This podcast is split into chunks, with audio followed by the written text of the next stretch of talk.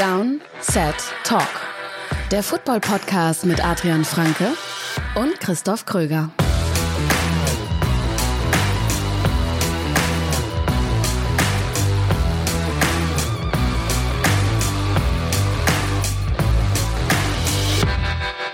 Herzlich willkommen zu dieser ganz besonderen Folge Downset Talk.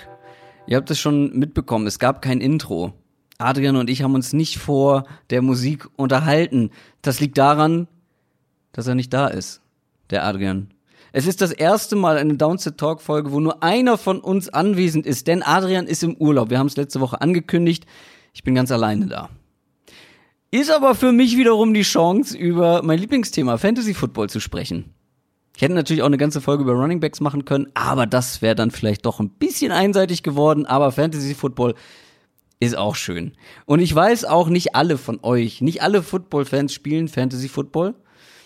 Ich versuche auch deshalb keinen reinen Nerd-Podcast hier zu machen, komplett Fokus auf Fantasy, sondern auch so ein bisschen drumherum und vor allem auch werde ich versuchen, euch so langsam mit der Materie Fantasy Football vertraut zu machen. Vielleicht überlegt ihr ja noch, ah, fange ich dieses Jahr an zu spielen? Das wäre das, wär das beste Ziel, was ich erreichen kann, wenn jemand nach der Folge sagt, okay, Jetzt fange ich an mit Fantasy Football. Und damit ich nicht komplett alleine bin, die ganze Folge, habe ich mir für den späteren, für den Hauptteil jemanden dazugeholt. Und das ist jemand, den ihr ziemlich sicher kennt. Denn es ist jemand von der Footballerei endlich mal da. Ich meine, ich war schon zweimal zu Gast, Adrian sowieso schon mehrfach. Und jetzt haben wir endlich mal jemanden von der Footballerei hier bei uns, nämlich Kutsche wird da sein. Der hat ja einen Fantasy Football Guide zusammen mit Detti veröffentlicht. Und wir quatschen nachher mal so ein bisschen über Fantasy Football. So ein lockerer Talk einfach über dieses Thema. Und wenn man über Fantasy Football spricht, es bringt einfach nochmal so eine weitere Ebene und noch mehr Spannung, noch mehr Emotionen in diesen eh geilen Sport, wenn man den verfolgt. Bevor wir anfangen, ich werde natürlich noch ein paar News mit dabei haben, so wie sich das gehört für eine Folge Downset Talk. Vorher gibt's aber noch ein paar andere Dinge, über die ich sprechen muss, die haben auch mit Fantasy Football zu tun. Zum Beispiel wurden wir jetzt schon sehr, sehr oft gefragt, was ist eigentlich mit unserer Hörerliga? Wir haben letztes Jahr zum Start unseres Podcasts, zum Start der neuen Saison eine Hörerliga gemacht, wo man sich bewerben konnte, wo sich Hörer bewerben kon konnten und dann gegen uns, gegen Adrian und mich gespielt haben. Und das wird es dieses Jahr natürlich auch wieder geben. Das wird wieder eine 14-Spieler-Liga sein. Zwei Plätze sind von uns eingenommen und ein Platz geht an den Letztjahressieger. Der wird auch wieder mit dabei sein und versuchen, seinen Titel zu verteidigen. Die anderen 13, 12, 11 Plätze werden frei sein. Und da könnt ihr euch bewerben, und zwar bei Instagram oder Twitter über unseren Kanal wir werden dann noch einen Post raushauen. Also ihr solltet da auf jeden Fall mal gucken, ob dieser Post schon da ist, wenn ihr diese Folge hört. Unter diesem Post müsst ihr kommentieren und dann seid ihr mit in der Verlosung dabei. Wir losen das Ganze wieder hier im Podcast aus und dann drücke ich euch die Daumen, dass ihr gegen uns antreten könnt. Und die andere Sache ist was ganz Neues. Und zwar werden wir eine Idee von einem unserer treuesten Hörer umsetzen, von Michael Klock. Der hat sich Gedanken gemacht, wie können wir Fantasy noch größer machen, noch, noch spannender machen, noch, ja, irgendwie noch toller. Und hat sich die Downset Talk Fantasy Bundesliga ausgedacht. Was das ist, das ist ein, eigentlich sagt es das schon, das ist eine Bundesliga für Fantasy Football und zwar für alle Special Team Mitglieder. Es wird aufgeteilt in die verschiedensten Regionen dieses Landes, Nord, Süd, Ost und West. Da wird es überall Regionalligen geben. Und die Besten dieser Regionalliga kommen in die Bundesliga. Und in der Bundesliga wird dann um die Meisterschaft gespielt. Das klingt vielleicht jetzt alles äh, noch ein bisschen kompliziert und verrückt. Das wird alles genauestens erklärt und zwar bei Patreon. Ähm, wer uns da supportet, der findet auch bei Patreon beziehungsweise auch in unserem Discord-Channel, der dazugehört, ein Anmeldeformular. Da könnt ihr euch anmelden, wie das Formular ja auch schon sagt äh, und seid dann mit dabei. Michael organisiert das Ganze, sortiert euch ein in die zu, dazugehörigen Regionalligen und dann wird dieses Jahr um die Bundesliga, um die Qualifikation für die Bundesliga gespielt. Sehr, sehr spannend. Ich bin selber echt gespannt drauf, wie das Ganze funktioniert und wie das dann aussieht und wie viele Leute da mitmachen. Äh, falls ihr noch nicht bei Patreon dabei seid, äh, aber da mitspielen wollt, guckt mal vorbei auf unserer Homepage downsettalk.de.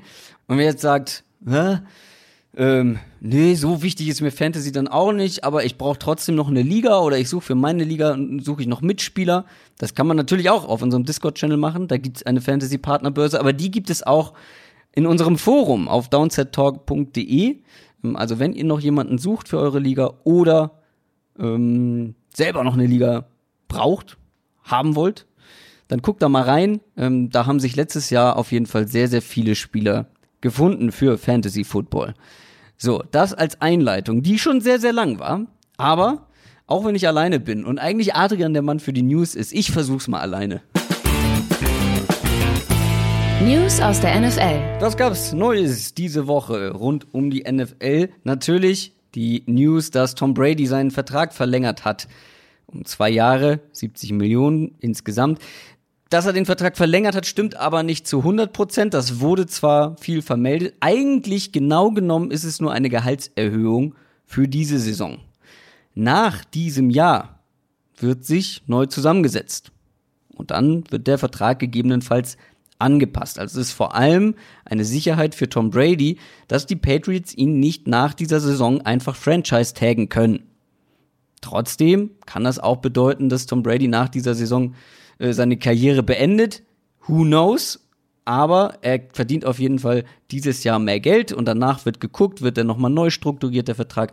Also da ist so ein bisschen Flexibilität mit vorhanden und ich glaube, ansonsten muss man über die News auch nicht so viel mehr sagen, weil ähm, das war eigentlich klar, dass da der Vertrag nochmal ein bisschen aufgebessert wird. Trotzdem, auch hier merkt man wieder, Tom Brady ist einer, der auch gerne mal auf ein bisschen Geld verzichtet, ähm, um ein besseres Team um sich herum zu haben, um eine größere Chance habe, äh, zu haben, den Super Bowl zu gewinnen. Trotzdem, ähm, letztes Jahr hat er wirklich verhältnismäßig wenig für einen Quarterback seines Kalibers verdient.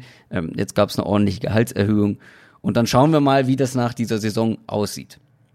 Er hat auf jeden Fall einen neuen Receiver mit dazu bekommen. Noch einen neuen Receiver, nämlich Cameron Meredith. Ist jetzt bei den Patriots unter Vertrag.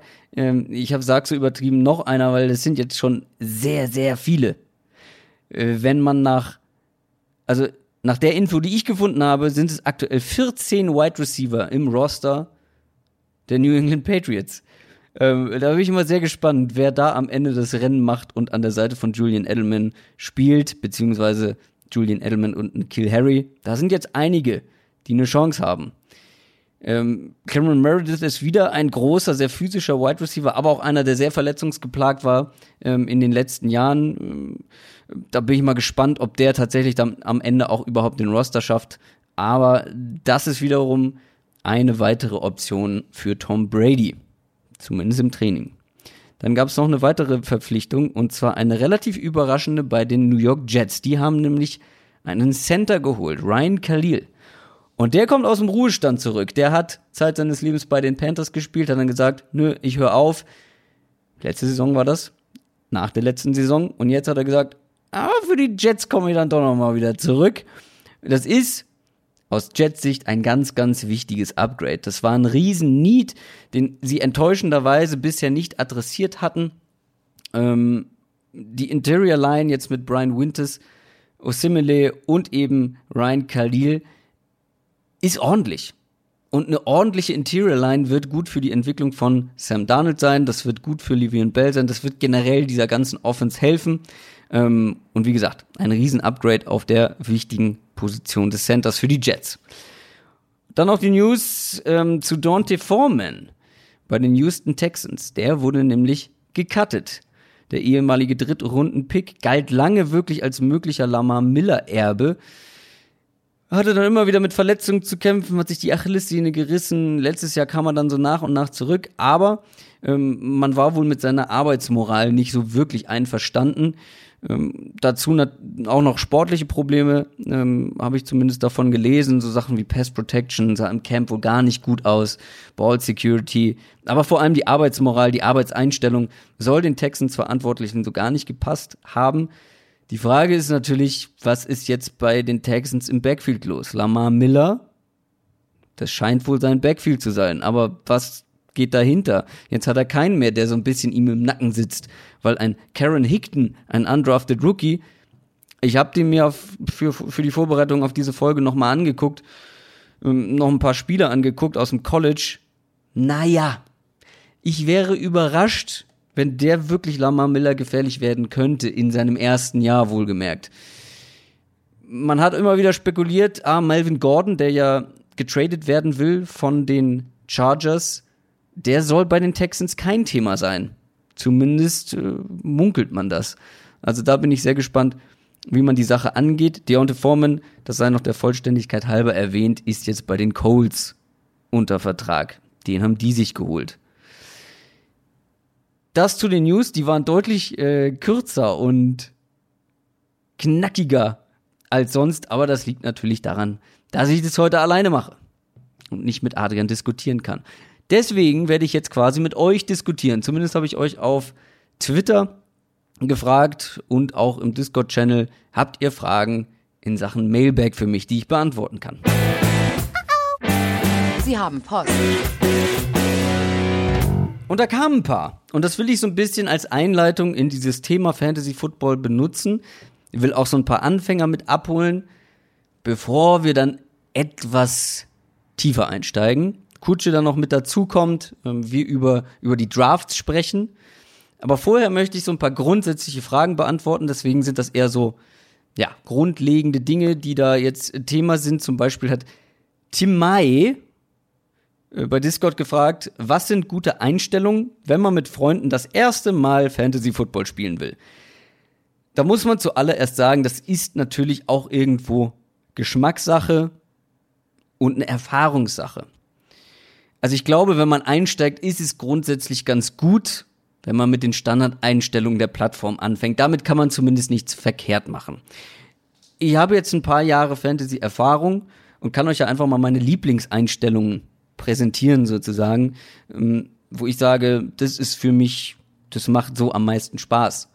Ich habe auch noch nicht alles ausprobiert. Ähm, da kann man bestimmt noch ein bisschen rumexperimentieren in den kommenden Jahren. Aber aktuell meine Lieblingseinstellung, also was die Liga-Größe angeht, ist ja, ich glaube, somit das Wichtigste eigentlich. Also wie viele Spieler sind insgesamt mit dabei? Ich glaube, alles zwischen 10 und 12 ist für Anfänger gut.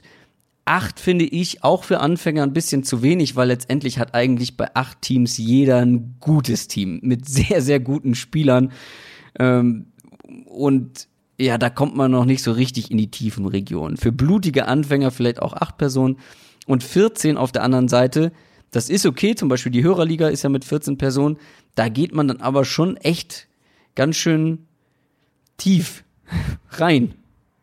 Das klingt komisch. Aber äh, was ich meinte, also vor allem im Draft kommt man dann an Regionen zu Spielern, wo man sagt, oh, ja gut, die setze ich mir mal auf die Bank, aber ob die mir irgendwie helfen, je mehr Spieler mitmachen, desto schwieriger wird es. Deswegen würde ich 14 Leute auch nicht für Einsteiger empfehlen. Ich denke, so 10 bis 12 oder 10 oder 12 ist so im Rahmen ähm, für Einsteiger, aber auch für Fortgeschrittene finde ich es eigentlich immer ganz angenehm, ähm, 12 Spieler zu haben. Dann ist die Scoring, die Scoring-Einstellungen sind noch extrem wichtig. Da unterscheidet man hauptsächlich zwischen Standard Scoring, Half PPR und Full PPR.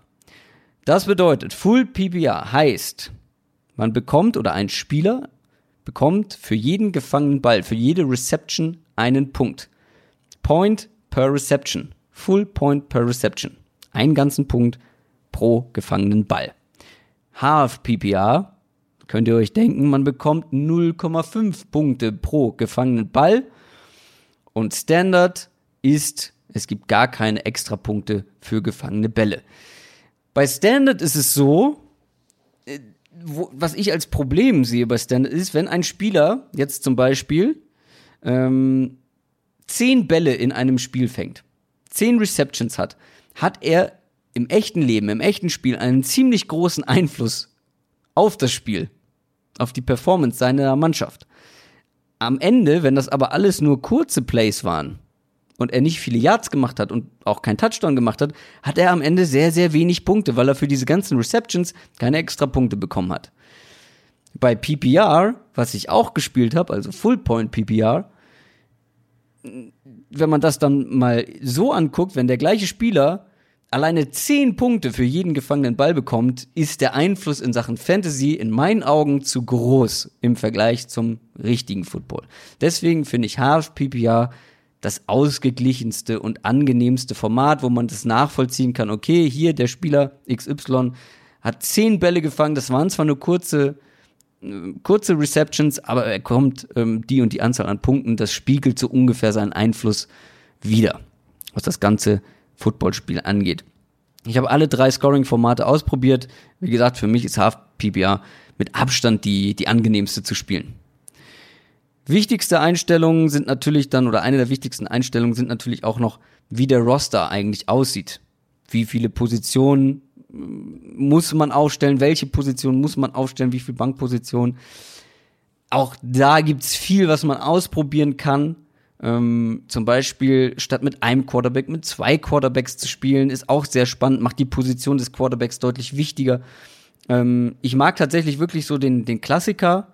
Du hast einen Quarterback, zwei Running Backs, ähm, zwei Wide Receiver plus eine oder, wenn man mag, auch zwei Flex-Positionen. Das heißt, da kann man zum Beispiel aussuchen, ob man da jetzt einen Running Back oder einen Wide Receiver aufstellt. Ähm, das schafft insgesamt mehr Tiefe, wenn man da zum, zum Beispiel mit zwei Flex-Positionen spielt. Ein Tight End, dann haben die meisten Ligen natürlich noch einen Kicker und einen Defense mit dabei. Ich persönlich kann relativ getrost sogar auf beides verzichten. In meinen Augen bringen Kicker und Defenses eine etwas unnötige weitere Glücksvariable, nenne ich es jetzt mal mit rein. Fantasy ist eh schon ein Glücksspiel. Zu einem gewissen Teil. Was du nur in, im Rahmen eingrenzen kannst.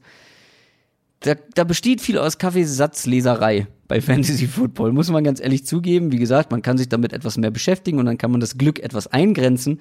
Aber Kicker und Defenses ist einfach nochmal so eine, so eine Unberechenbarkeit, die damit dazukommt, die ich nicht zwingend brauche. Was ich, wie gesagt, ganz gerne mag, sind zwei Quarterbacks. Aber vor allem für Anfänger würde ich es tatsächlich bei diesen Standardeinstellungen belassen. Und es ist, wie gesagt, auch alles weitere dann Geschmackssache. Ich glaube, alles weitere, was die Einstellung angeht, ähm, geht sehr ins Detail schon. Also zum Beispiel eine Trade Review, wo dann wirklich, wo dann jeder Trade zur Review bereitsteht für die anderen Spieler und die dann entscheiden, ist der Trade gerecht oder nicht. Finde ich totaler Quatsch. Wenn sich zwei Spieler auf einen Trade einigen, dann hat der durchgeführt zu werden. Warum sollten andere Spieler dann äh, möglicherweise noch ein Veto einlegen? Gut, ich habe es auch noch nie erlebt, äh, dass ein Veto eingelegt wurde. Trotzdem braucht das braucht man das in meinen Augen nicht und ist auch noch eine Verzögerung. Ich finde, wenn sich zwei Spieler auf einen Trade einigen, sollte auch sofort stattfinden und noch nicht noch so eine Review-Zeit irgendwie haben, wenn sich zum Beispiel zwei Spieler am Tag des Spieltags, am Sonntag entscheiden, diesen Trade noch zu machen, dann will man den Spieler natürlich auch direkt haben und aufstellen. Trade Deadline ist noch so ein Thema, also eine Grenze, bis wohin, bis zu welcher Woche ähm, Trades gemacht werden dürfen, damit man sowas verhindert wie, okay, hier ist ein Spieler, der hat gar keine Chance mehr auf die Playoffs, der verscherbelt jetzt einfach aus Jux und Dollerei seine Spieler für einen absurden Wert. Das kann man verhindern, indem man eine Trade Deadline einrichtet, würde ich jetzt einfach mal Woche 9 empfehlen, äh, die Trade, Line, Trade Deadline dazu machen. Lohnt sich auch immer, die einzurichten direkt. Wie gesagt, mehr Details thematisiere ich bestimmt dann auch noch während der Saison oder noch vor der Saison in, in der ein oder anderen Bonusfolge. Da habe ich noch ein paar Sachen geplant bei Patreon. Ähm, wer da noch mehr Infos haben will, kann mir aber auch gerne auf Twitter oder Instagram oder sonst wo schreiben. Die nächste Frage kommt von Victor Hugenay. Er hat gefragt, welche Plattformen, um Fantasy Football zu spielen, habt ihr selbst schon getestet? Welche könnt ihr empfehlen? Beziehungsweise von welchen ratet ihr eventuell sogar ab? Ich habe bislang auf drei Plattformen gespielt: NFL.com, ESPN und Sleeper. NFL.com ist so, ich glaube, da habe ich drauf, habe ich angefangen zu spielen. Das ist so ein bisschen das Standardding. Damit kann man nichts verkehrt machen. ESPN ist sehr umfangreich sehr detailliert, aber auch für Anfänger vielleicht ein bisschen schwierig nachzuvollziehen. Ich finde es nicht so super benutzerfreundlich. Und Sleeper ist eine ganz neue Plattform, die gibt's noch gar nicht so lange. Da habe ich letztes Jahr mit einer Special Team Liga das erste Mal gespielt, um sie auszuprobieren. Und ich finde, Sleeper macht wirklich sehr, sehr viel richtig. Ähm, sehr benutzerfreundliche Oberfläche, sehr moderne Oberfläche auch. Du hast News mit drin. Ähm, das Ganze ist sehr, ja, optisch ansprechend gemacht, würde ich es mal nennen. Und du hast vor allem auch noch einen Chat mit drin, wo du auch Umfragen starten kannst. Ähm, also du brauchst keine nervige WhatsApp-Gruppe extra für seine, für deine Fantasy, für deine Fantasy-Liga noch mit dazu. Ich finde, Sleeper kann man durchaus empfehlen. Hat echt Spaß gemacht, letztes Jahr da zu spielen. Und ich bin jetzt auch mit ein, zwei Ligen äh, zu Sleeper umgezogen. Papa Hans hat eine Frage gestellt. Wie ist deine Strategie beim Draft, beziehungsweise hast du eine? Macht es überhaupt Sinn, eine zu haben oder je nach Situation zu handeln? Macht es Sinn, in den ersten fünf, sechs Runden einen Elite Quarterback oder Elite Tight End zu picken? Wenn wir jetzt zur Draft-Strategie kommen, nähern wir uns schon dann dem Hauptpart dieser Folge heute, dem Part mit Kutsche, ähm, wo es dann um den Draft geht. Eine Draft-Strategie sich zurechtzulegen, finde ich schwierig. Ähm, das Gespräch mit Kutsche habe ich schon aufgenommen vorher. Ähm, da geht es auch nochmal darum, flexibel zu sein. Jeder Draft ist anders, als man das erwartet, oder er kommt anders, als man das erwartet. Ich würde mir niemals eine Strategie zurechtlegen, wie zum Beispiel, okay, ich drafte jetzt in der ersten und zweiten Runde einen Running Back und danach zwei Wide Receiver. Würde ich niemals machen. Geht nämlich nach hinten los. Weil, wie gesagt, jeder Draft kommt irgendwie anders. Die Leute machen dann doch andere Sachen, als man das erwartet und auch andere Sachen, als das in Mock Drafts der Fall ist. Außer man ist an, an der allerersten Position dran da kann man sich voll überlegen, wen man pickt. Da kann einem niemand dazwischen grätschen. Aber ähm, macht auch Mockdrafts vorher, vor allem als Anfänger. Mockdrafts, ähm, zum Beispiel bei Sleeper kann man sehr entspannt Mockdrafts machen, weil danach wird nach Algorithmen ent wird entschieden, welche Spieler die anderen Teams picken. Und du bist an deiner Position immer dran und kannst dir dann einen aussuchen. Und die sind dann auch immer anders, weil wie gesagt, der Algorithmus guckt dann auch so ein bisschen, ähm, wie der Roster sich bislang wie der Roster bislang gemacht wurde und ähm, ja, wie ist die Average Draft Position momentan, wie sind die Rankings im Hintergrund. Also ähm, da kann man schon so ein bisschen abschätzen, wie könnte der Draft verlaufen und macht Mock-Drafts von unterschiedlichen Positionen, um auch so ein Gefühl dafür zu bekommen, welche Spieler sind in welchen Regionen möglicherweise noch zur Verfügung. Und am besten vielleicht auch auf unterschiedlichen Plattformen, weil auf jeder Plattform hast du einen anderen Algorithmus oder ein anderes Ranking im Hintergrund, was dafür sorgt, wie sich die einzelnen Positionen entscheiden, für welchen Spieler. Ich verfolge als einzige Strategie eigentlich, auch darüber spreche ich mit Kutsche gleich noch, ich bin jemand, der vor allem Quarterbacks sehr, sehr spät pickt und auch Tight Ends relativ spät. Bei Tight Ends gibt es so ein paar Ausnahmen, aber Quarterbacks, das ist so eine Position, die tatsächlich, auch wenn sie im richtigen Football die wichtigste Position ist, im Fantasy Football macht der Quarterback selten den größten Unterschied. Vor allem, wenn man nur einen braucht, wenn man in einer Ein-Quarterback-Liga ist, braucht jedes Team eigentlich nur einen Quarterback. Ja, manche setzen sich auch noch ein Backup auf die Bank. Trotzdem gibt es Spieler, gibt es Quarterbacks, die bei keinem Team in der Liga sind, aber Starting Quarterbacks in der NFL. Und je nach Matchup kann jeder Quarterback Fantasy-Punkte oder eine gute Fantasy-Woche produzieren. Man sieht's immer wieder. Andy Dalton ist vielleicht insgesamt am Ende des Jahres kein, kein toller Fantasy-Quarterback. Aber er hat seine Wochen, wo er wirklich Top 12 Quarterback-Zahlen produziert für Fantasy. Also du kannst auch eine Quarterback, einen Quarterback streamen. Das heißt, du suchst dir jede Woche quasi einen neuen, der gerade ein gutes Matchup hast, hat und packst ihn in dein Lineup.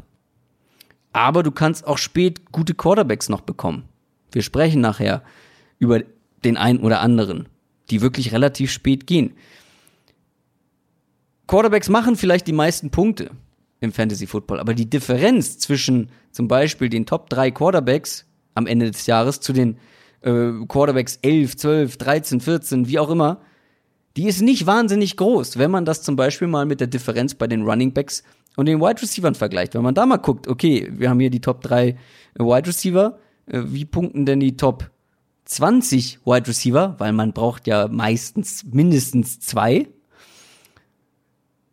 Dann ist da schon eine große Differenz. Also ist es wichtiger, eigentlich, gute Running Backs und Receiver zu haben und auch Tiefe auf diesen Positionen, weil du brauchst ja auch noch Leute für deine Flex-Position. Da kannst du in der normalen, in der Standardliga sozusagen, keinen Quarterback einsetzen, sondern Wide Receiver und Running Backs. Natürlich ist es schön, einen Top 3 Tight End zu haben oder einen Top äh, einen Patrick Mahomes zu haben. Natürlich ist es schön, aber du gibst dafür einen Pick in Runde 2 oder 3 oder 4 auf, wo du noch richtig gute Running Backs und Wide Receiver bekommst. Ja, zum Beispiel für den Travis Kelsey. Den muss man wahrscheinlich in Runde 2 oder 3 draften. Patrick Mahomes wahrscheinlich in Runde 2, 3, 4. Kommt immer auf die Liga drauf an oder auf den Draft. Du gibst quasi einen Pick auf für eine Position, die im Fantasy auch mit anderen späteren Spielern gut zu besetzen ist. Das gilt für Quarterbacks, das gilt für Titans, das gilt aber auch für Defenses, weswegen ich zum Beispiel eine Defense wirklich eigentlich erst am Ende des Drafts hole, weil es gibt 32 Defenses, so, und jeder hat mal ein gutes Matchup. Jeder, irgendwer spielt immer gegen eine schlechte Offense. Das ist so die einzige Strategie eigentlich, die ich für einen Draft habe.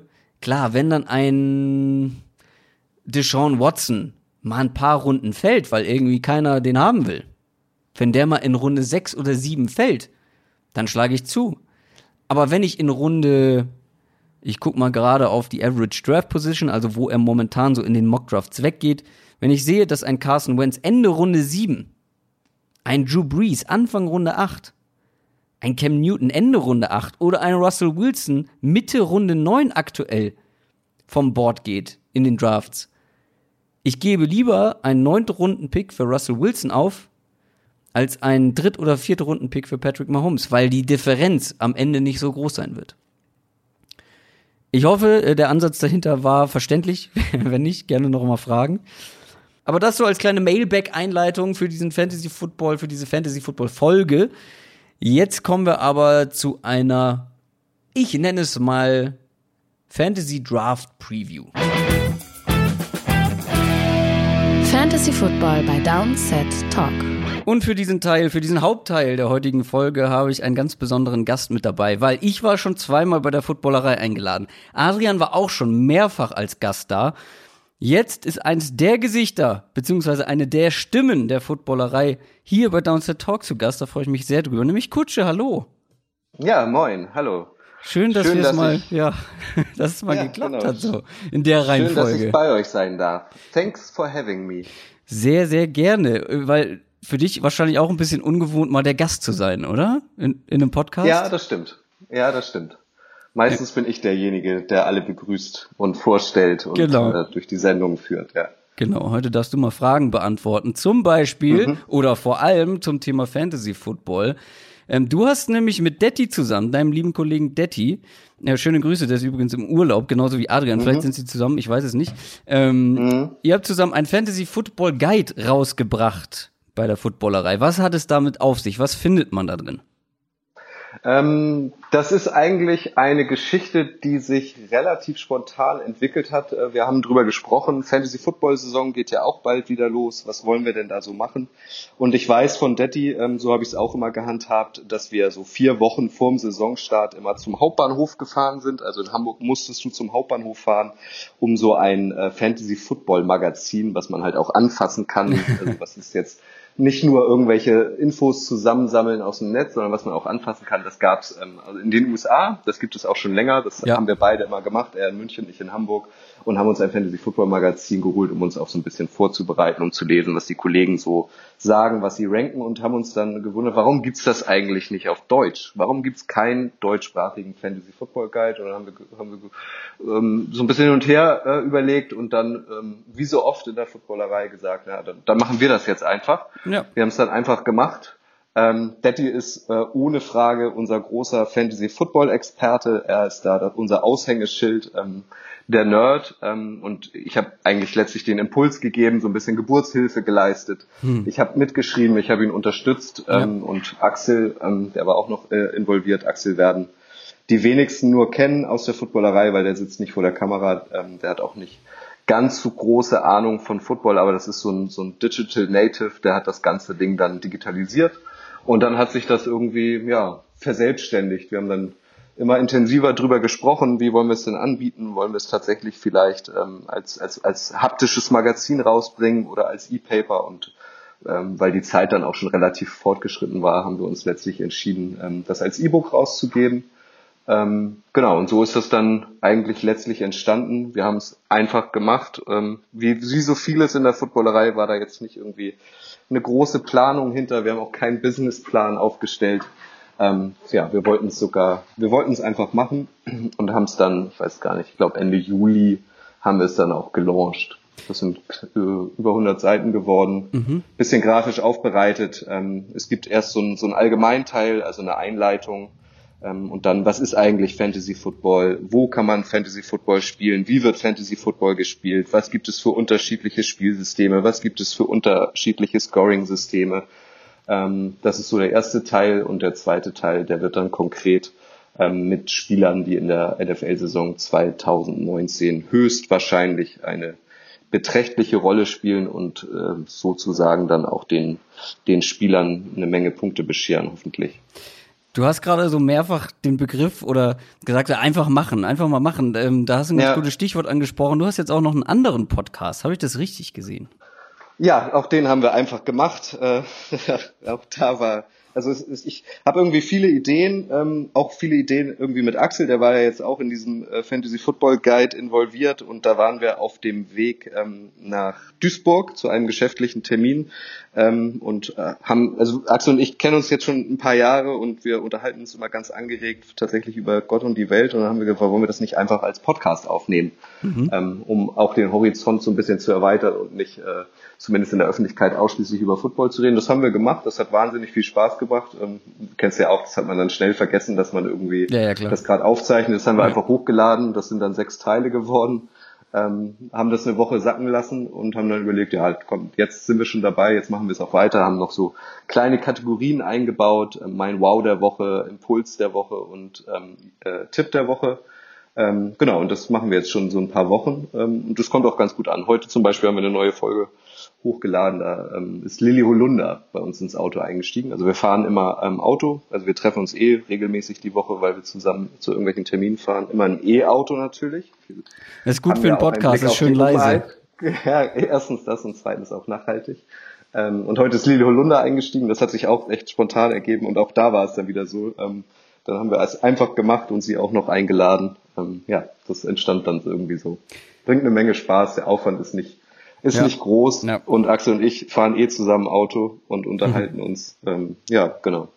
Sehr schön. Ähm, Nochmal zurück zum Fantasy Football Guide. Wo bekommt man den? Den bekommt man im Netz unter www.footballerei.de äh, slash fantasy guide. Ähm, ist äh, total problemlos runterzuladen, ist ein Klick, ähm, kann man über PayPal ähm, zum Beispiel äh, beziehen und dann hat man, dann bekommt man eine, einen Link und dann kann man das gute Stück lesen. Und wenn du jetzt schon gesagt hast, du hast schon vor Jahren Fantasy Football Magazine gekauft, wie lange spielst du denn mhm. jetzt schon Fantasy Football und wie viele Ligen spielst du die kommende Saison? Mm, nur eine, mm, weil ich mich auf eine konzentrieren will. Ja. Äh, ich kenne auch viele, die spielen so in vier, fünf. Ja. Ähm, ich habe auch mal, ähm, das ist schon ein paar Jahre her, noch in einer zweiten Liga mitgespielt. Ähm, da habe ich aber nur ein Jahr mitgemacht weil dort nicht so richtig, richtig, also da war niemand so richtig hinterher. Also das mhm. hat sich irgendwie ja, nach vier, fünf Wochen dann Spaß. erledigt. Ja. Genau, das hat keinen Bock gebracht und in der Liga, in der ich jetzt spiele, das ist die Out of This World League ähm, auf Yahoo. Das war 2005, meine ich. Also ich bin zwei, Ende 2004 aus Berlin nach Hamburg zurückgekommen, ähm, bin da zur Bild gegangen und da gab es ja die Hamburg Sea Devils. Mhm. Und Stolle, unser Stolle, hat damals im PR-Department ähm, der Sea Devils gearbeitet. Ich war Reporter und ähm, der hat dann ähm, diese Liga ins Leben gerufen. Ähm, also da ist auch immer noch ein Ex-Kollege von Bill zum Beispiel von mir drin. Mhm. Patrick Isume war am Anfang damit da drin. Detti kam irgendwann dazu. Günther Zapf, ah, geschätzter cool. Kollege von ja. The Zone, ist da dabei. Also 2,5 oder 2,6, ich weiß es nicht mehr ganz genau, nagel mich nicht drauf fest. Ähm, da ging's los, haben sie uns gefragt, ey, wir wollen so eine Fantasy-Liga machen, habt ihr nicht Bock? Ähm, ja, hatten wir. Ähm, hm. Ich hatte nicht viel Ahnung, aber das geht ja schnell. Das war auch damals echt bei Weitem nicht so schön designt, wie es jetzt ist. Also ja. das ist halt auch schon ein paar Jahre her, also über ein, über ein Jahrzehnt. Äh, das war eigentlich mehr so, so Excel im Internet quasi. Ähm, oh, wow. Genau, und seitdem ja. ähm, spielen wir in dieser Liga. Um, und es sind auch, es sind wenig Leute eigentlich gegangen. Also Patrick Isume ist irgendwann aus Zeitgründen mhm. ausgeschieden, ähm, dann noch ein, zwei. Detti ist irgendwann nachgerückt, weil Detti kannte ich privat schon länger. Ähm, genau, und jetzt in dieser Liga aus der Footballerei sind Detti dabei, Flo ist dabei, mhm. ähm, Stolle ist dabei. Ja, cool. Genau, das war's. Aber auf jeden Fall Fantasy erfahren. Ähm, ja. Und äh, der Draft steht ja auch bei euch dann wahrscheinlich irgendwann demnächst vor der Tür. Mhm. Und wir wollen mhm. mal so ein bisschen über den Draft sprechen. Also wir sprechen heute nicht über Dynasty-Ligen oder Keeper-Ligen, sondern über Ligen, wo no jedes Jahr neu gedraftet wird. Oder vor allem dieses Jahr neu gedraftet wird. Und wir wollen das mal so durchgehen in die unterschiedlichen, in den unterschiedlichen Bereichen, so unterteilt, weil du hast so den Anfang, den aufregenden Anfang, vor allem die erste Runde, vor allem wenn man das Glück hat und vielleicht unter den ersten ja, drei, vier Spots ziehen darf. Wir gucken dann so ein bisschen auf die Mid-Rounds, so, ich sag mal, ab Runde fünf und dann gucken, gucken wir auch noch mal ganz ans Ende. Da wird's ja dann, da trennt sich eigentlich die Spreu vom Weizen ähm, in Sachen Fantasy, wenn es dann so an Runde zehn aufwärts geht, wo man dann wirklich gucken muss, wo hat man noch, wo findet man noch einen Spieler, der einem irgendwie im Laufe der Saison vielleicht auch ähm, später in der Saison was bringen kann. Und wir werden mal über ein paar Namen sprechen. Du hast auch schon gesagt, Daddy ist euer Nerd. Ich würde sagen, wir, mal, wir wollen das gar nicht so nerdig und mit Zahlen um, um, uns schmeißen, sondern einfach über so ein paar Spieler sprechen, wie wir die einschätzen und wie wir das machen würden, wenn wir jetzt im Draft mhm. an der Reihe wären oder auf wen wir da wollen schielen wir, würden. Also hm? da machst du ja mit, oder? Oder das mache jetzt nicht nur ich? Nein, nein, nein, nein, nein. Ich habe auch ein paar rausgesucht, wollen wir dann, auf jeden Fall. Genau, wollen wir dann vielleicht einmal erklären, in was für Ligen wir spielen, weil das ist ja schon, ähm, das ist, ja schon abhängig, wie man dann auch letztlich wählt. Ja. Also, also wir zum Beispiel spielen ähm, Head-to-Head in einer, in einer Standardliga, also nicht Auction, mit ähm, PPR, also Points per Reception ähm, und, mhm. und IDP mit bis zu zwei Keepern auf Yahoo. Also das muss man ja vor dem Draft auch wissen. Ja. Wenn jetzt Leute neu anfangen, Fantasy Football zu spielen, dann fängt man ja an, seinen gesamten Kader neu zusammenzustellen. Ähm, und wir machen jetzt schon seit ein paar Jahren, dass wir halt zwei Keeper behalten dürfen. Also mhm. zwei Spieler aus dem vergangenen Jahr dürfen wir behalten. Das heißt, ähm, das habe ich jetzt die letzten letztes Jahr zum Beispiel gemacht, ähm, um einmal kurz äh, vorzugreifen. Ich habe Rogers schon eine ganze Weile, Aaron Rogers und hatte letztes Jahr oder das vorletzte Jahr auch Melvin Gordon. Und die beiden habe ich behalten im letzten Jahr. Das heißt, ich bin eigentlich erst in Runde drei des Drafts. Ah, okay. Und vielleicht solltest du das auch einmal hab, ähm, erklären, in welcher Liga ja. du eigentlich spielst, nach welchem System, weil ja. ähm, es ist ja schon abhängig davon, in welcher Variante man Fantasy Football spielt. Das kann man ja Klar. nicht allgemeinern. Ähm, kannst du nicht wissen, ich habe gerade schon, als ich die Fragen beantwortet habe, der Hörer, habe ja. ich schon darüber gesprochen, welches System ich am liebsten mag. Ähm, okay. Und zwar Halfpoint PPR mag ich am liebsten, aber ich spiele in mehreren Ligen, also das werden dieses mhm. Jahr so vier oder fünf und die sind alle ein bisschen Oha. unterschiedlich. Ähm, ja. Aber wenn ich äh, über Fantasy Football spreche, hier im Podcast oder in irgendwelchen Bonusfolgen oder so, ich gehe immer von einer zwölf Spieler-Liga aus, also wo zwölf Leute mitmachen, Halfpoint mhm. PPR und komplett Redraft. Also ein Quarterback, komplett Redraft. Eigentlich so die Standardeinstellung größtenteils, mhm. außer vielleicht Halfpoint PPR, da haben manche noch andere Einstellungen. Ähm, wie ihr zum Beispiel und, einen kompletten Punkt für eine Reception. Aber wenn ich darüber spreche, meistens dann zwölf Leute, Halfpoint PPR, ein Quarterback. Und ist dir das nicht zu viel, vier bis fünf? Also würdest du es den Leuten auch empfehlen, tatsächlich in mehreren Ligen zu spielen? Oder würdest, oder gibt es so eine Hauptliga, auf die du dich konzentrierst und die dir eigentlich am wichtigsten ist? Ähm, ich würde am Anfang, also für Einsteiger würde ich auf jeden Fall sagen, maximal zwei. Ähm, mhm. Aber ich glaube, je länger man spielt, je mehr Erfahrung man hat, ähm, kann man auch mehr dazu nehmen. Ich habe für mich die Erfahrung gemacht, ich weiß gar nicht, hatte ich letztes Jahr fünf, ich glaube schon, und das war mir, glaube ich, eine zu viel, wo ich gesagt habe, okay, mhm. ich vernachlässige jetzt eine. Es ist natürlich, mhm. also ich versuche immer die Ligen wirklich ähm, gleichbürtig sozusagen zu behandeln, also für alle auch das gleiche Maß Zeit zu investieren. Natürlich habe ich, ich habe eine private Liga, die gibt's jetzt schon seit ein paar Jahren, ähm, wo es sehr viel um Prestige geht in der Hörerliga will man natürlich auch abschneid äh, gut abschneiden. Vor allem natürlich, da ist eigentlich das einzige Ziel, vor Adrian zu landen. Das ist klar. Mhm, ähm, logisch. Also du hast eigentlich in jeder Liga so dein Ziel und natürlich in der in der privaten, die es jetzt schon länger gibt, da ist wirklich sehr viel Prestige mit dabei. Ähm, und das muss man ja auch einmal rausstellen. Also wenn von euch jetzt jemand äh, zuhört, der noch nicht Fantasy Football spielt, aber mit dem Gedanken spielt, es zu machen und sich noch nicht so ähm, schlüssig ist, macht's auf jeden Fall. Fantasy ja. Football ist eigentlich so die schönste Nebensache der Welt, muss ja. man sagen. Ja. Zumindest während die Saison läuft, weil Natürlich gibt's dann, so wie du eben sagtest, natürlich gibt's dann irgendwie so Trash-Talk untereinander. Es gibt dann so Gegner, gegen die man besonders gern spielt. Es gibt Na, dann klar. irgendwie äh, Mitspieler, gegen die will man unbedingt gewinnen. Ähm, und man lernt halt auch noch viel mehr Spieler in der Saison ähm, aus der NFL kennen. So normalerweise beschäftigt man sich ja vielleicht nur mit den Spielen, die man im Free TV sehen kann oder nur mit seinem Lieblingsteam. Mhm. Aber ja. durch Fantasy Football hat man halt so genau. einen, einen breiten Blick auf die Spielermasse äh, und lernt auch eine ganze Menge ähm, über unterschiedliche Spieler nochmal dazu. Also von daher macht's auf jeden Fall. Das macht ja. unfassbar viel Spaß. Ich kenne auch jemanden, das habe ich letztens bei Twitter gesehen, ich weiß gar nicht, Rainbow Cave war das, glaube ich, der schrieb, ja. er spielt kein Fantasy Football. Ja. Ähm, weil er sich, ähm, ähm, weil er sich nur auf die Spiele konzentrieren will und er sieht es nicht ein, sich zu freuen, wenn seine Mannschaft verliert, also sein NFL-Team verliert, ja. aber sein Fantasy-Football-Team gewinnt, dass er sich dann trotzdem freut. Kann ich auch verstehen ist ja jeder unterschiedlich, aber ich finde, wenn man sich für die NFL interessiert, jede Woche die NFL guckt und parallel auch noch Fantasy Football schaut, wertet das die Saison einfach nochmal auf, weil man noch viel tiefer drin ist.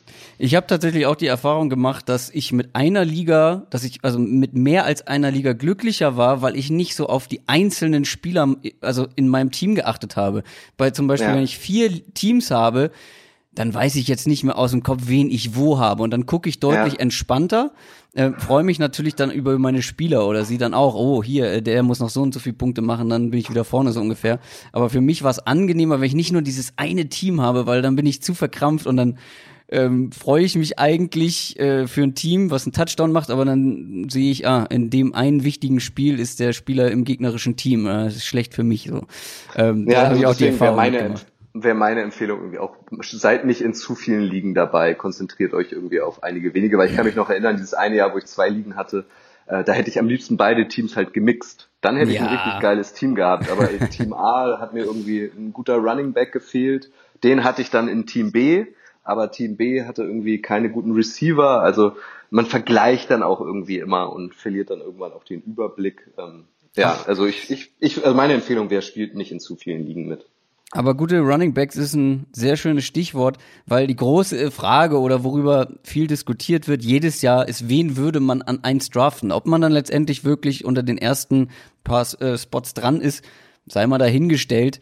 Aber ähm, die Frage ist, wen würde man an eins nehmen? Und da gibt es momentan oder dieses Jahr eigentlich so vier Running Backs, die zur Auswahl stehen oder am meisten diskutiert werden. Ezekiel Elliott, Christian McCaffrey, Alvin Kamara und Saquon Barkley. Und da scheiden sich die Geister so ein bisschen dran. Ezekiel Elliott ist jetzt durch sein Holdout natürlich ein bisschen ins Hintertreffen geraten.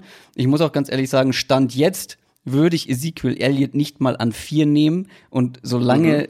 das nicht sicher ist, wie lange er nicht spielt oder ob er überhaupt spielt, würde ich da bei den vorderen Plätzen die Finger von lassen. Also Christian McCaffrey, muss man sagen, Workload wird auch wieder sehr hoch sein bei den Panthers. Er wird sehr viele Targets bekommen. Das ist jetzt vor allem, wenn man wie ihr mit PPR spielt, also für jeden, für jede Reception gibt es einen Punkt, ähm, sehr interessant oder auch für Halfpoint PPR.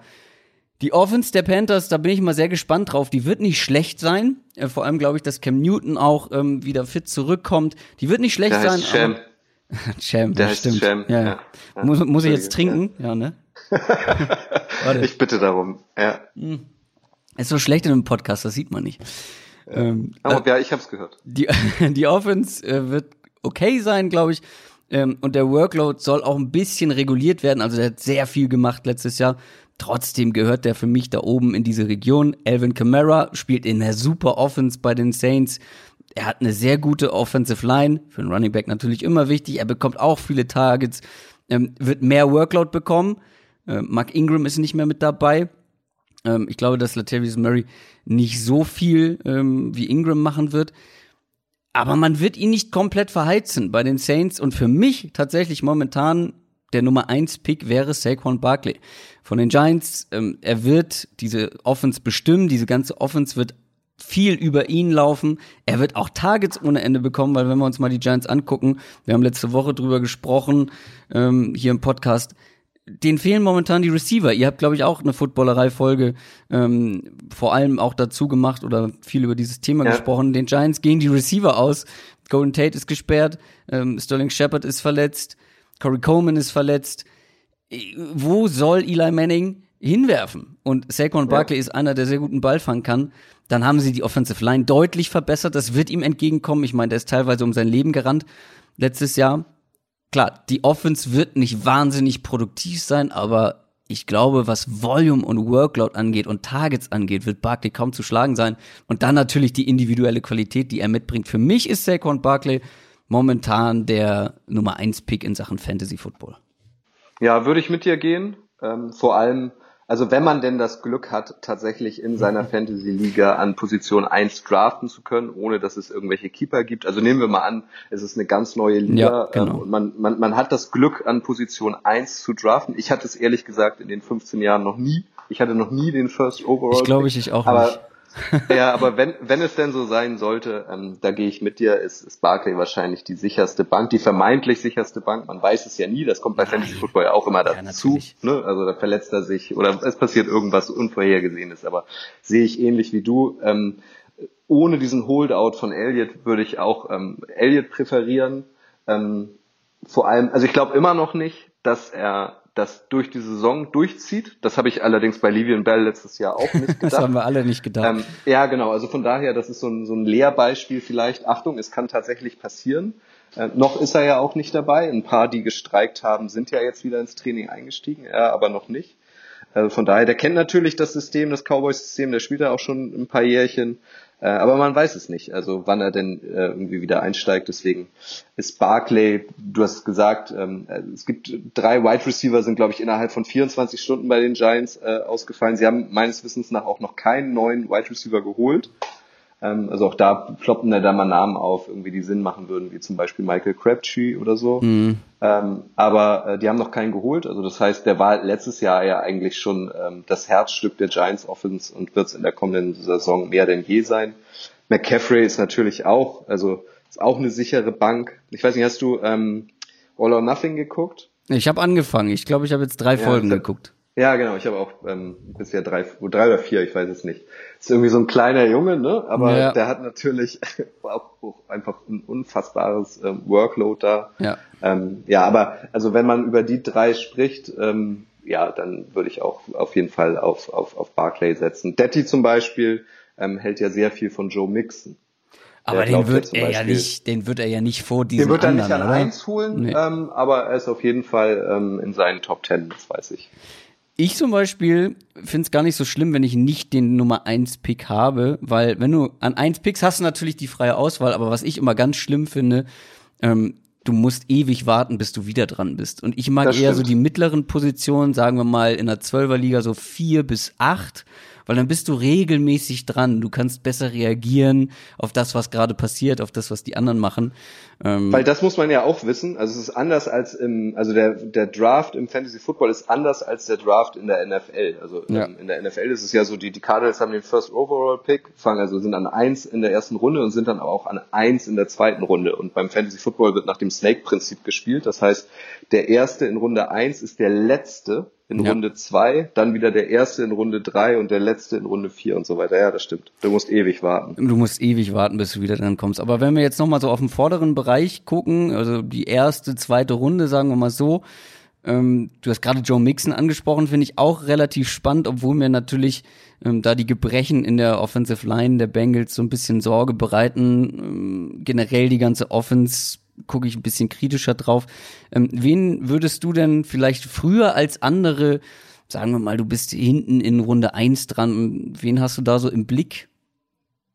Ähm, also es gibt natürlich auch ähm, im Fantasy Football Guide ähm, ein großes Kapitel Draft Strategie. Da haben wir das ja. auch alles nochmal aufgeschrieben. Aber ähm, natürlich macht es in einer äh, Liga, wie die NFL es gerade ist, ähm, Sinn, ähm, früh einen Running Back zu nehmen, weil es ist eine Passing-Liga mittlerweile und es gibt viel mehr gute Quarterbacks als viel mehr äh, richtige Workhorse Running Backs. Deswegen ähm, würde ich immer in der ersten Runde, das mache ich allerdings auch schon ein paar Jahren, ähm, einen Running Back nehmen. Äh, egal, wenn ich dran bin. Also ich habe ja eben erzählt, im letzten Jahr habe ich Melvin Gordon behalten und, und Aaron Rodgers behalten. Also ich hatte eigentlich schon einen guten Running Back. Melvin Gordon ist natürlich auch so ein Kandidat, über den man jetzt zum Beispiel ja. mal sprechen könnte. War, war letzte Thema. Saison, also bis, bis kurz vorm Saisonstart, äh, bis kurz vor Saisonende wirklich einer meiner besten Leute im Team. Dann ja. hat er sich verletzt. Ähm, und jetzt ähm, ist er auch immer noch draußen, genauso wie Elliott und will ja eigentlich ähm, das Team verlassen. Also ich glaube, ja. ihm wurden jetzt 10 Millionen im Jahr angeboten, das ist ihm zu wenig. Also die Chargers wollten ihm 10 Millionen zahlen und der Agent hat ja irgendwie gesagt, ähm, nee, ähm, wir wollen, dass, dass, dass Melvin getradet wird, das wollen die Chargers ja irgendwie nicht.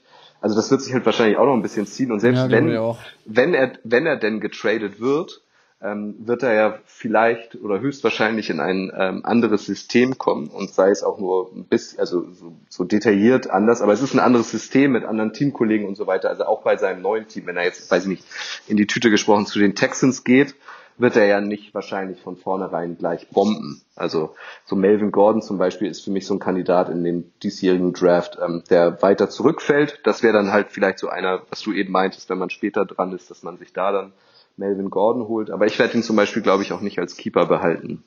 Würde ich in der jetzigen Situation, glaube ich, auch nicht machen. Äh, da findest Weil man du, einfach ich, nicht weiß. Ähm, ja. Oder stand jetzt, also wir, wir ähm, draften am, jetzt will ich jetzt falsches jetzt ich glaube am 3. September, wenn das ein Dienstag ist. Also so kurz, ja. so zwei Tage, ja, es kommt hin, genau, 3. September am 5. Saisonstart, also zwei Tage vor dem Saisonstart. Ich bin skeptisch, ob bis dahin schon feststeht, was mit mhm. Melvin Gordon wird. Sind auf der anderen Seite halt noch vier Wochen. Aber solche Kandidaten ähm, würde ich euch empfehlen, so kurz vorm Draft immer noch mal ins Netz zu schauen. Gibt's da was? Was sind die aktuellen Gerüchte ja, auch bei und so weiter? Elliot, weil, ne? Ja. Ähm, ja, definitiv. Also wer bei mir ganz oft in den Mock Drafts im Team landet, ist Delvin Cook aktuell äh, von mhm. den Vikings. Der geht aktuell Average Draft Position, ähm, wenn man von einer 12-Personen-Liga ausgeht, Mitte Runde 2 an 205. Ähm, ja. Das hat natürlich auch eine Verletzten-Misere, ne? Hat eine Oder total, Historie. ist verletzungsanfällig gewesen. Das, das Risiko ist bei ihm mit dabei. Aber er hat jetzt auch mal eine ganze Saisonvorbereitung mitgemacht. Er ist mittlerweile ja. die klare Nummer eins bei den Vikings. Äh, Latavius Murray ist weg. Man hat nur einen Rookie geholt, quasi als die für wurde Murray. verstärkt bei den Vikings, ja. Die O-Line wurde verstärkt und man will vermutlich mehr laufen als letztes Jahr. Ähm, also mehr Volume auch für Devin Cook. Die Offense, glaube ich, wird mhm. insgesamt ein bisschen aufgewertet. Man hat Gary Kubiak ähm, zum Beispiel mh, ja geholt, um die Offense ein bisschen an die Hand zu nehmen. Du hast es gesagt, die Line. Ähm, wenn ich mich zum Beispiel, du hast Joe Mixon angesprochen, wenn ich mich entscheiden müsste zwischen Joe Mixon und Delvin Cook, ich würde auf jeden Fall zu Delvin Cook tendieren. Mhm. Ja, würde Daddy anders sehen? Würde Daddy ja. auf jeden Fall anders sehen, ja, kann ich mir vorstellen. ich glaube, ich, ich glaube, ich würde aber auch ähm, tatsächlich Joe Mixon nehmen, weil auch äh, dadurch, dass jetzt AJ Green ja auch noch bei den Bengals ähm, raus ist für ein paar Wochen, ja. Ähm, ist auf jeden Fall ähm, auf, auf dem aufsteigenden Ast. Der Kollege war letztes Jahr ja auch schon gut. Äh, ich würde auch Joe Mixon nehmen, glaube ich.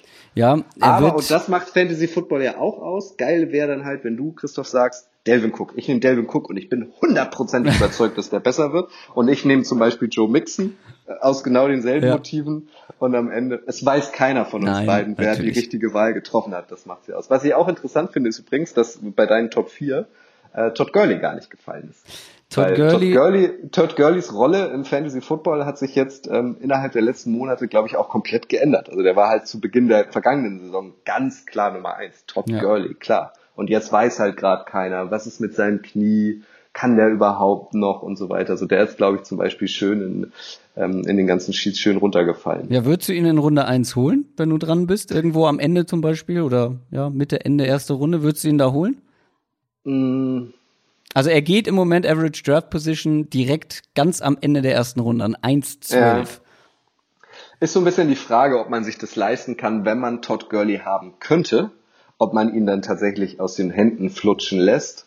Ähm, wenn ich mich jetzt entscheiden müsste, ich würde ihn trotzdem nehmen, weil er ist einfach ein überragender Running Back. Er war überragend in, den, in, in der Vergangenheit, ähm, also das Workhorse schlechthin.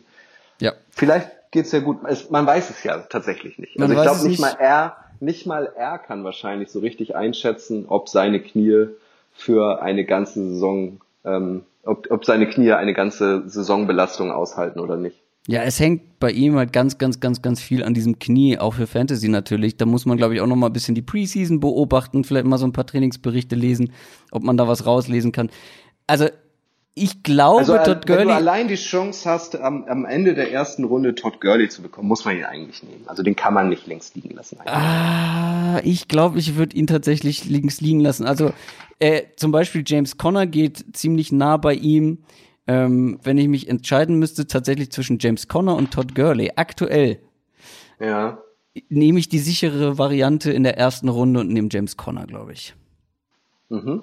Ähm, weil es Wenn ist so ein Dilemma, wo ich glaube ich mir nicht die Finger dran verbrennen will, weil es kann natürlich auch sein, ja, in den ersten paar Wochen performt er richtig gut, macht richtig viele Punkte und auf einmal ähm, wird das Knie dick oder wie auch immer sich das bemerkbar macht. Ich weiß es nicht. Auf jeden Fall hat er Schmerzen. Er wird weniger spielen. Dann hast du dann hinter einen guten Ersatz mit Daryl Henderson.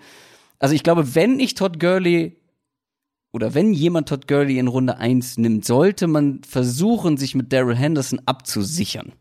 Absolut, da kommen wir ja später noch zu. Ja. Ähm, aber ohne Frage solltest du dir ähm, den äh, als Handcuff äh, holen, ja. Ja, weil ähm, in dieser Offense will, werden die Running Backs gut performen. Ob jetzt Todd Gurley Ja. oder Daryl Henderson. Aber es wäre richtig bitter, wenn du Todd Gurley hast, das Knie schmerzt und du hast keinen vernünftig guten Running Back, um das aufzufangen und jeder, jemand Ja. anderes profitiert von Daryl Henderson. Aber dann lass uns doch mal auf die Runden, die so ein bisschen danach kommen, gucken, so die Mid-Rounds. Da haben wir eine Frage bekommen von Schweinson, so nennt er sich bei Twitter. Ähm, Schöner, schönes Handle, ja. ja, schönes Twitter-Handle. Ähm, er fragt, die ersten sechs Picks für Running Backs und Wide Receiver verwenden oder schon nach vier Picks mit Tight End und Quarterback weitermachen. Frag für einen Freund, schreibt er noch dazu.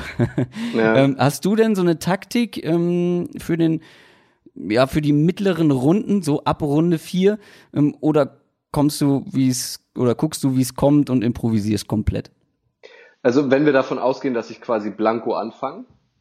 Genau, Ohne- genau. also, Jetzt nicht ich auf deine Liga gesagt, mit den Keepern, sondern wirklich nackt. Okay, also ich, ich fange nackt an. Ähm, dann würde ich auf jeden Fall vor dem Tight End einen Quarterback holen. Also das steht für mich außer Frage. Echt? Erst einen Quarterback ähm, vor einem Tight End. Es sei denn, ähm, es gibt ja so vereinzelte gute Tight Ends, so, so ein Travis Kelsey zum Ja. Beispiel oder so ist da noch zu haben. Dann müsste ich nochmal überlegen. Aber ich würde auf jeden Fall in der Regel ähm, äh, allgemein gesprochen Quarterback ähm, vom, vom Tight End ähm, verpflichten. Aber wann kommt für dich ein Quarterback in Frage? Ungefähr, grob? Mm, Ab welcher Runde? Was war die Frage ab Runde 4, ne? Ja, also er, genau, Runde 4, also er geht davon aus, äh, man geht Running Backs und Wide Receiver in den ersten vier Runden. Ähm, Mhm. Und wie macht man danach weiter? Guckt man erstmal, dass man Tiefe bekommt auf Running Backs und Wide Receivern und ähm, oder geht man schon direkt äh, auf einen Deshaun Watson in Runde Also wenn wir fünf? mal davon ausgehen, dass die Liga aus zwölf Mitspielern ähm, besteht, dann sind ja nach Runde drei schon mal eine ganze Menge Spieler weg. Ähm, ich würde auf jeden Fall, wie gesagt, ähm, erst mir einen Running Back holen. Vielleicht würde ich mir sogar auch, wenn es sich ergibt, noch einen zweiten Running Back holen. Dann würde ich mir einen Wide Receiver holen und dann würde ich mir tatsächlich, ähm, und da sind wir ja dann in Runde vier, würde ich mir dann einen Quarterback holen, weil man ja auch natürlich immer im Auge haben muss, was die elf anderen eigentlich gerade so veranstalten. Also da ist man ja auch immer in Gefangenschaft äh, der Gemeinschaft sozusagen. Also wenn ich äh, jetzt sehe, dass in Runde zwei zum Beispiel alle elf anderen einen Quarterback holen, dann bin ich ja persönlich auch plötzlich unter Druck. Wenn ich sage, ja, macht doch, was ihr wollt, und dann bin ich halt am Ende, weiß ich nicht, bei, bei Ryan Fitzpatrick oder äh, wem auch immer oder Colt McCoy, äh, das kann ja auch nicht die Lösung sein. Also man muss ja dann auch irgendwann auf seine Mitspieler reagieren. Und ich würde jetzt sagen, wenn ich es mir aussuchen könnte, wäre es wahrscheinlich so Runde vier. Wenn ich aber mitbekomme, dass meine Mitspieler schon ab Runde zwei ähm, anfangen, Quarterbacks auszuwählen, dann würde ich halt auch irgendwann einsteigen, weil ich möchte ja schließlich auch einen guten Quarterback haben. ja.